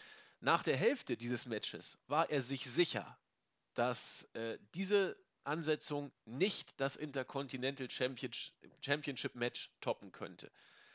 Aber in der zweiten Hälfte wurde so ein Feuerwerk abgebrannt. Es wurde so eine, so überragend eine Geschichte erzählt. Äh, und das war hier. Jens hat es in der Anmoderation oder zu den, zu den ersten Worten zur Show schon so schön gesagt. Hier wurde die äh, Fackelübergabe von Tanahashi als dem absoluten Superstar an Okada äh, vorbereitet, angedeutet und auch umgesetzt. Nach, ich weiß nicht, der wievielte Rainmaker war das denn? Der nachher, waren es drei in Folge oder irgendwie, das war ja, ich weiß es gar nicht mehr. Ich habe nicht mitgezählt. Aber es waren also, einige, ja. sozusagen. Tanahashi hat seinen Finisher immer wieder versucht anzudeuten, hat ihn dann auch ins Ziel gekriegt. Es ging hin und her, die Crowd war sowas von drin. Die einzige Frage, die hier die Gemüter beschäftigt, fünf Sterne, ja oder nein. Die meisten, die ich kenne, haben sie gegeben. Melzer hat sie auch gezückt. Bei mir sind die fünf Sterne gewackelt, aber nicht gefallen. Ich komme hier nur auf nur auf vier, drei Viertel. Ähm, Jens und ich haben vorher schon ein bisschen drüber äh, gesimst. Mir war der Aufbau einfach ein kleinen Tick zu lang. Aber jetzt werdet ihr mir bestimmt erklären, warum das genau so sein musste. Genau, denn man muss erwähnen, letztes Jahr bei Wrestle Kingdom 9 gab es genau das gleiche Match und zwar mit den verkehrten Rollen. Beziehungsweise, ich glaube, Okada war. Nee, der hat, glaube ich, letztes Jahr hat er den Climax gewonnen, oder? Jens? Okada, ja. Also 2014. Ja, letztes, letztes Jahr. Jahr. Ähm, und Tanahashi hat eigentlich quasi der Beginn. Damals war eigentlich das Tanahashi da, die, äh, über, äh, der der Chef war. Er hat, glaube ich, auch nach draußen einen High-Five-Flow gezeigt, also seinen Finisher. Ja, und, auch vom Seil. Ähm, ja, vom Seil, glaube ich, nach draußen. Irgendwie ganz spektakulär hat er den gezeigt. Ja, genau. Also, ja, erzähle ich dann. Erzähl weiter. Ähm, und das Match war eigentlich damals so aufgebaut, dass Okada Tanahashi zwar immer wieder nah dran gekommen ist zu besiegen, aber am Ende hat er äh, es nicht geschafft.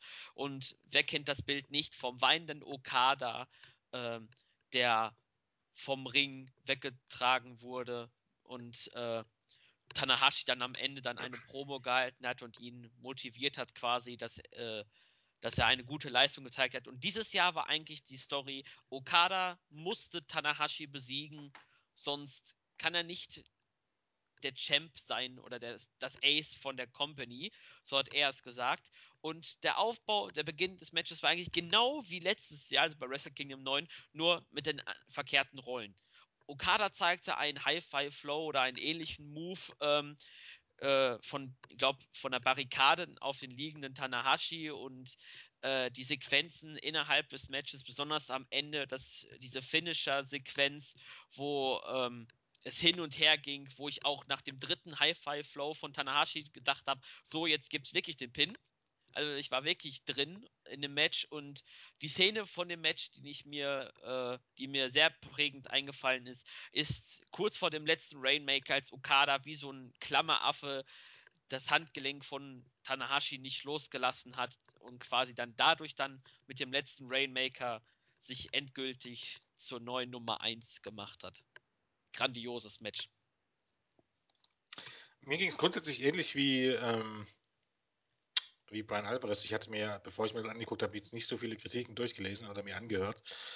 Aber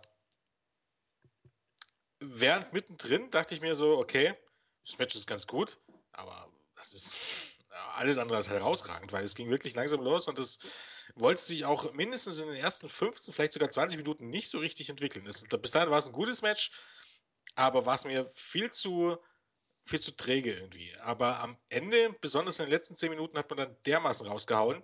Ähm, dass es auch, äh, dass man auch sagen konnte, okay, ähm, das hat die ersten, das hat die erste Viertelstunde oder die letzten 20 Minuten haben dann im Nachhinein Sinn ergeben.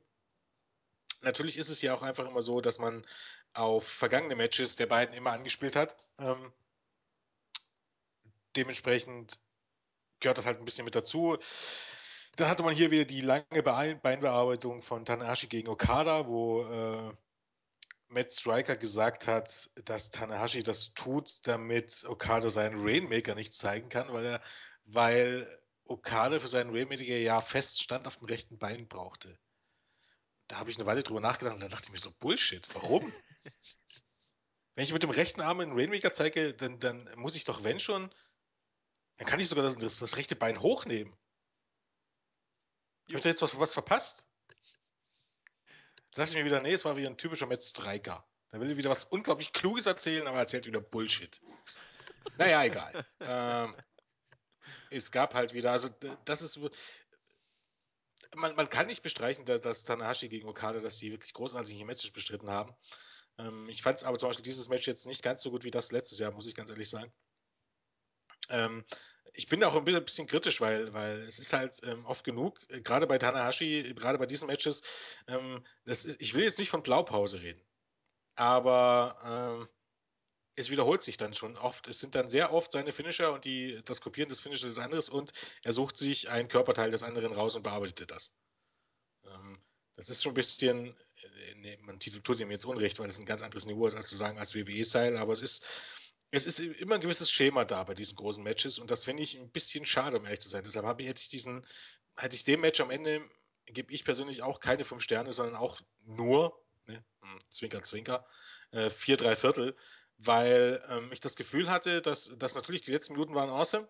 Braucht man nicht drüber reden, die letzten zehn Minuten äh, mit den, mit den Nearfalls, mit den vier Nearfalls, mit den ähm, äh, gegenseitig die Finisher zeigen. Ähm, auch sehr schön war der Spot. Also letztes Jahr war es so, dass Tanahashi vom obersten Seil, ähm, also, also Okada stand außerhalb des Rings, hinter dem Absperrgitter und Tanahashi hat vom obersten Seil den Highflyer praktisch über das Absperrgitter nach draußen auf Okada gezeigt. Und diesmal war es ja so, dass Tanahashi hinter dem Absperrgitter stand und Okada über das also von, vom Flur aus über das Absperrgitter gesprungen ist und ein Flying Body Press, was er im Grunde immer so möchte, ein Fly ist, ähm, gezeigt hat. Also es war so ein bisschen eine Mini, ähm, eine Mini-Ausgabe von dem von letzten Jahr. Danach ist er Okada dann auch nach Hause gegangen und hat Tanahashi reingeholt, weil er seinen Titel so nicht verteidigen wollte durch Countout. Ähm, es waren viele schöne Spots dabei äh, für viele Leute, die ähm, es war die typische Ringpsychologie dabei. Man hat ähm, tatsächlich dann darauf geachtet, dass das einigermaßen realistisch ist. Also es gibt nicht viel aus, äh, auszusetzen. Ähm, für mich persönlich war es eben jetzt nicht unbedingt ein Fünf-Sterne-Match, aber man mag mich verdammen, wie gesagt. Ähm, irgendwie hat man dann bei Tanahashi dann doch das Gefühl, dass man das alles schon mal gesehen hat. Wenn es auch auf einem, auf einem absolut großartigen Niveau ist, aber ähm, ich tue mich dann immer ein bisschen schwer. Aber trotz allem ein absolut großartiges Match, ein Match, was man unbedingt gesehen haben sollte. Mit Sicherheit eines der besten, besten Matches in diesem Jahr. Ähm, wobei ich vermute, dass es für Melzer nicht das letzte Fünf-Sterne-Match gewesen sein wird. Glaube ich auch nicht. Spätestens, wenn das Climax dann näher rückt. Ähm, wobei es jetzt auch ein bisschen schwieriger wird, wenn man nicht Tanahashi gegen Okada stellt, weil Nakamura ist weg, Edge Styles ist weg. Muss man mal sehen, wer dann noch zu solchen Matches in der Lage ist. Ähm, aber ich bin ja auch relativ sicher, dass es Okada gegen Tanahashi nochmal geben wird, aber wohl nicht nochmal beim Wrestle Kingdom Main Event. Ich weiß nicht, glaube ich fast nicht. Das war jetzt hier der große Blow-Off mit eben dem großen Sieg von Okada, nachdem er vorher zweimal gescheitert ist gegen Tanahashi im Main Event. Und das war eigentlich im Grunde wirklich perfekt umgesetzt, gibt es nichts zu meckern. Die, die, letzten, die letzten zehn Minuten, kann man sagen, waren absolut, absolut großartig und äh, ja, toller Schlusspunkt einer tollen Show. Schön auf den Punkt gebracht, würde ich sagen. Ähm, ja, damit sind wir durch. Wrestle Kingdom ist vorbei. Wir sind alle drei durch die Bank weg begeistert. Selbst die Matches, sind wir jetzt mal die Pre-Show, nehmen wir jetzt mal bewusst raus. Selbst die Matches, die uns nicht vom Hocker gehauen haben, waren alles andere als Stinker. Das kann man schon sagen. Sowas wird es bei New Japan, glaube ich, in der Form auch nicht geben, weil dafür auch das äh, technische Grundgerüst einfach viel zu stabil ist und das Niveau viel zu hoch. Insofern äh, denke ich, können wir damit schließen, dass wir alle eine großartige Show gesehen haben. Und falls ihr sie nicht gesehen habt, schaut sie euch einfach mal an. Es ist anders als WWE. Die Philosophie des Wrestling ist anders, die Wahrnehmung des Wrestling ist anders, die Crowd ist ganz anders als in Amerika. Ich gehöre zu denen, die sie großartig finden fand ich auch schon bei der Fußball-WM 2002 damals großartig. Die sind ja relativ ruhig, applaudieren höflich, dann, wenn es sein muss, drehen sie auch durch. Aber das ist irgendwie eine ganz andere Kultur. Muss man, glaube ich, äh, drauf stehen oder eben auch nicht, aber man sollte es zumindest mal gesehen haben.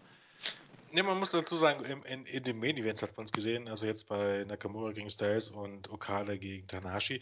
Bei den großen Stars ähm, verlieren sie schon ihre Fassung ein bisschen. Also dann sind sie gar nicht so viel anders als die in den USA, um ehrlich zu sein. Dann wird auch rund um die Uhr geschrien und dann werden die Namen geschrien und bla bla bla bla. Es ist nur so ein bisschen so, wenn sie sich jetzt nicht so sonderlich dafür interessieren, dann ist da wirklich Totenstille. Aber zumindest kann man sagen, dass es dann noch höflichen Applaus genau. gibt. Genau. Und das finde ich schon klasse. Das ist schon. Und man kann es auch nicht mit der Crowd vergleichen, wie die beim uh, The Beast in the East war. Die waren ja komplett verschieden. Da waren aber, glaube ich, die auch. Die Japaner sind so, die machen dann gerne das, was sie aus dem Fernsehen kennen. Genau. Also wenn WWE dort ist, dann machen sie halt das, was sie aus dem Fernsehen kennen, was bei WWE passiert. Aber das ist halt, hier machen sie das, was eben, man muss ja ganz ehrlich sagen, jetzt aber abgesehen vom Fußball, wenn du dir jetzt, jetzt mal abgesehen von den Iren, guck dir eine UFC-Show an wenn jetzt nicht gerade Iren dabei sind, da singen die Zuschauer auch nicht äh, die ganze Zeit äh, durch. Sondern sie sitzen da und wenn jemand gewinnt, applaudieren sie. Und so kannst du das hier auch sagen. Äh, es ist, ist nun mal kein Fußballspiel. Oder kein Eishockeyspiel oder was auch immer. Oder aber, es bietet, aber es bietet eine genauso hohe Spannung. In manchen Fällen. Ja, ja, natürlich. Also, aber so kann man halt die Kraut ein bisschen vergleichen, dass die ähm, in Japan jetzt nicht unbedingt wo man ja wirklich sagen kann, keine Ahnung, eine ECW-Kraut, das war eher eine Fußballkraut im, im, im, Vergleich dazu. Sondern, ähm, das sind die Japaner ein bisschen anders. Also es ist, ist vielleicht nicht jedermanns Sache, aber Fakt ist, ähm, gerade diese große Show hier, gerade Tokyo Dome, ähm, erstens ist die, trotz dass sie so lange geht, ist die kurzweilig. Dann hast du viele Leute dabei, die du aus den USA kennst. Dann ist das wirklich eine groß aufgeschobene, äh, aufgeschobene äh, Show. Ich glaube, wenn man sich mal New Japan angucken möchte, dann ist, sind diese Tokyo Dome Shows ähm, die beste Möglichkeit tatsächlich. Da hat man noch den Vorteil dazu, dass du ähm, englische Kommentatoren hast. Auch wenn es hier nicht die besten waren, muss man ganz ehrlich sagen. Also ähm, letztes Jahr haben mir Ross und Striker noch besser gefallen. Kevin Kelly war gut, Matt Striker ähm, kommt ein bisschen Magenschmerzen, wenn man sich länger anhört. Der ist nicht schlecht, aber er, nennen wir es mal, manchmal ein bisschen übermotiviert. Ähm, und Yoshitatsu, ja, keine Ahnung, was Yoshitatsu das sollte, eigentlich zu sein. Ich glaube, seine Rolle war eigentlich äh, die japanischen Aussagen zu übersetzen. Da war aber nicht viel. Nee, das hat auch nicht geklappt. Ich glaube, einmal habe ich es bewusst mitbekommen. Kann auch sein, dass ich es sonst nicht mitbekommen habe, weil der einfach auch so zurückhaltend war. Ähm ja, Strike hat ja immer wieder versucht, sich mit ihm zu unterhalten und äh, das Er hat ihm beschissene Fragen gestellt, ja. Ja, das auch, aber es wirkte halt irgendwie befremdlich, weil Tatsu auch nicht so der beste Sprecher ist im Englischen und vielleicht wäre Tatsu besser gewesen, wenn er bei den Japanern gewesen wäre. Aber die hatten ja immerhin äh, Liger, glaube ich, die Japaner. Die hatten ganz Bar Club. Ich glaube auch Chono irgendwie ist noch eine ja, Legende genau, auf jeden Fall. Show. Aber es war unfreiwillig teilweise großartig. Ich glaube, irgendwann wurde, äh, wurde Tatsu gefragt, ja, was bedeutet es für dich persönlich, dass der Titel gewechselt ist? Ja, äh, gut. Was soll man auch auf so einen Scheiß ja. ja, nee, das ist so eine dumme Frage, ne? Dumme Frage, dumme Antwort. Ja, ähm, das war, hatte schon was. Insofern, ihr könnt Empfehlen kann ich, äh, wenn jemand in New Japan reinkommen möchte, die Weeklies, die es sicherlich auch auf den gewohnten Plattformen irgendwo gibt. Das läuft ja in Deutschland nicht, man kann es auch nirgends kaufen. Ähm, die Weeklies, die in den USA ausgestrahlt werden, ähm, insbesondere mit Mauro, Mauro äh, Ranallo und ähm, Josh Barnett ähm, ich glaube, seit 2014 werden die gezeigt. Ähm, jetzt hat man ein anderes Kommentatorenpaar, ich weiß nicht, wer jetzt ist. Aber tut, macht euch den Spaß und guckt euch das an, weil die sind als Kommentatoren so großartig und wirklich auch die besten Kommentatoren, die man im Pro Wrestling findet. Ich weiß kein besseres Team. Und die bringen das auch nochmal richtig wie Sport rüber. Und da merkt man auch die Crowd nicht ganz so. Beziehungsweise bringt man dort auch nur die ganz großen Matches, wo die Crowd eh immer drin ist. Guckt euch das einfach mal an. Ähm, das ist schon, das, das hat schon was, muss man ganz ehrlich sagen. Also ähm, ich habe da immer mal wieder reingeguckt, äh, nicht, nicht alles gesehen, aber immer, immer wenn ich mal Zeit hatte, das ist, ähm, also gerade für mich, der so ein bisschen Probleme hat mit dem japanischen Kommentatoren, ganz einfach, weil ich es nicht mag, wenn mir jemand in einer fremden Sprache ins Ohr schreit und ich weiß einfach nicht, was er sagt. Das geht mir irgendwann so dermaßen auf den Sack. Ähm, äh, bin ich auch gar nicht, also ich fand es sehr, sehr, sehr interessant und schön finde ich es tatsächlich, ähm, die, die Hausshows oder die kleineren Shows, ich glaube, es waren auch beide Shows beim, beim, beim, beim Climax letztes Jahr, die, wo man einfach nur eine Kamera in die Halle stellt und ähm, wo keine Kommentatoren da sind. Hat auch Das finde ich durchaus interessant. Das hat, das hat was. So, damit sind wir durch. Ich habe angekündigt, dass wir äh, durch die Bank weg zufrieden waren. Durch die Bank, umgangssprachlich, für äh, durchweg, ohne irgendwelche Ausnahmen, bezieht sich äh, ursprünglich darauf, äh, wohl Schulklasse oder äh, andere äh, Sachen, dass alle, die in einer selben Bankreihe saßen, gewissermaßen sozial gleichgestellt waren und keiner irgendwelche Vorteile genossen hat. Inwiefern man sich das heute noch bildlich vorstellen kann, weiß ich nicht. Ich habe es nur eben gerade gelernt. Ihr habt auch was gelernt. Und damit würde ich sagen, kommen wir zum Ende mit der obligatorischen Drei-Mann-Verabschiedung. Tschüss sagen der Jens. Der Claudio. Und der Andreas. Bis zum nächsten Mal. Tschüss. Tschüss. Tschüss.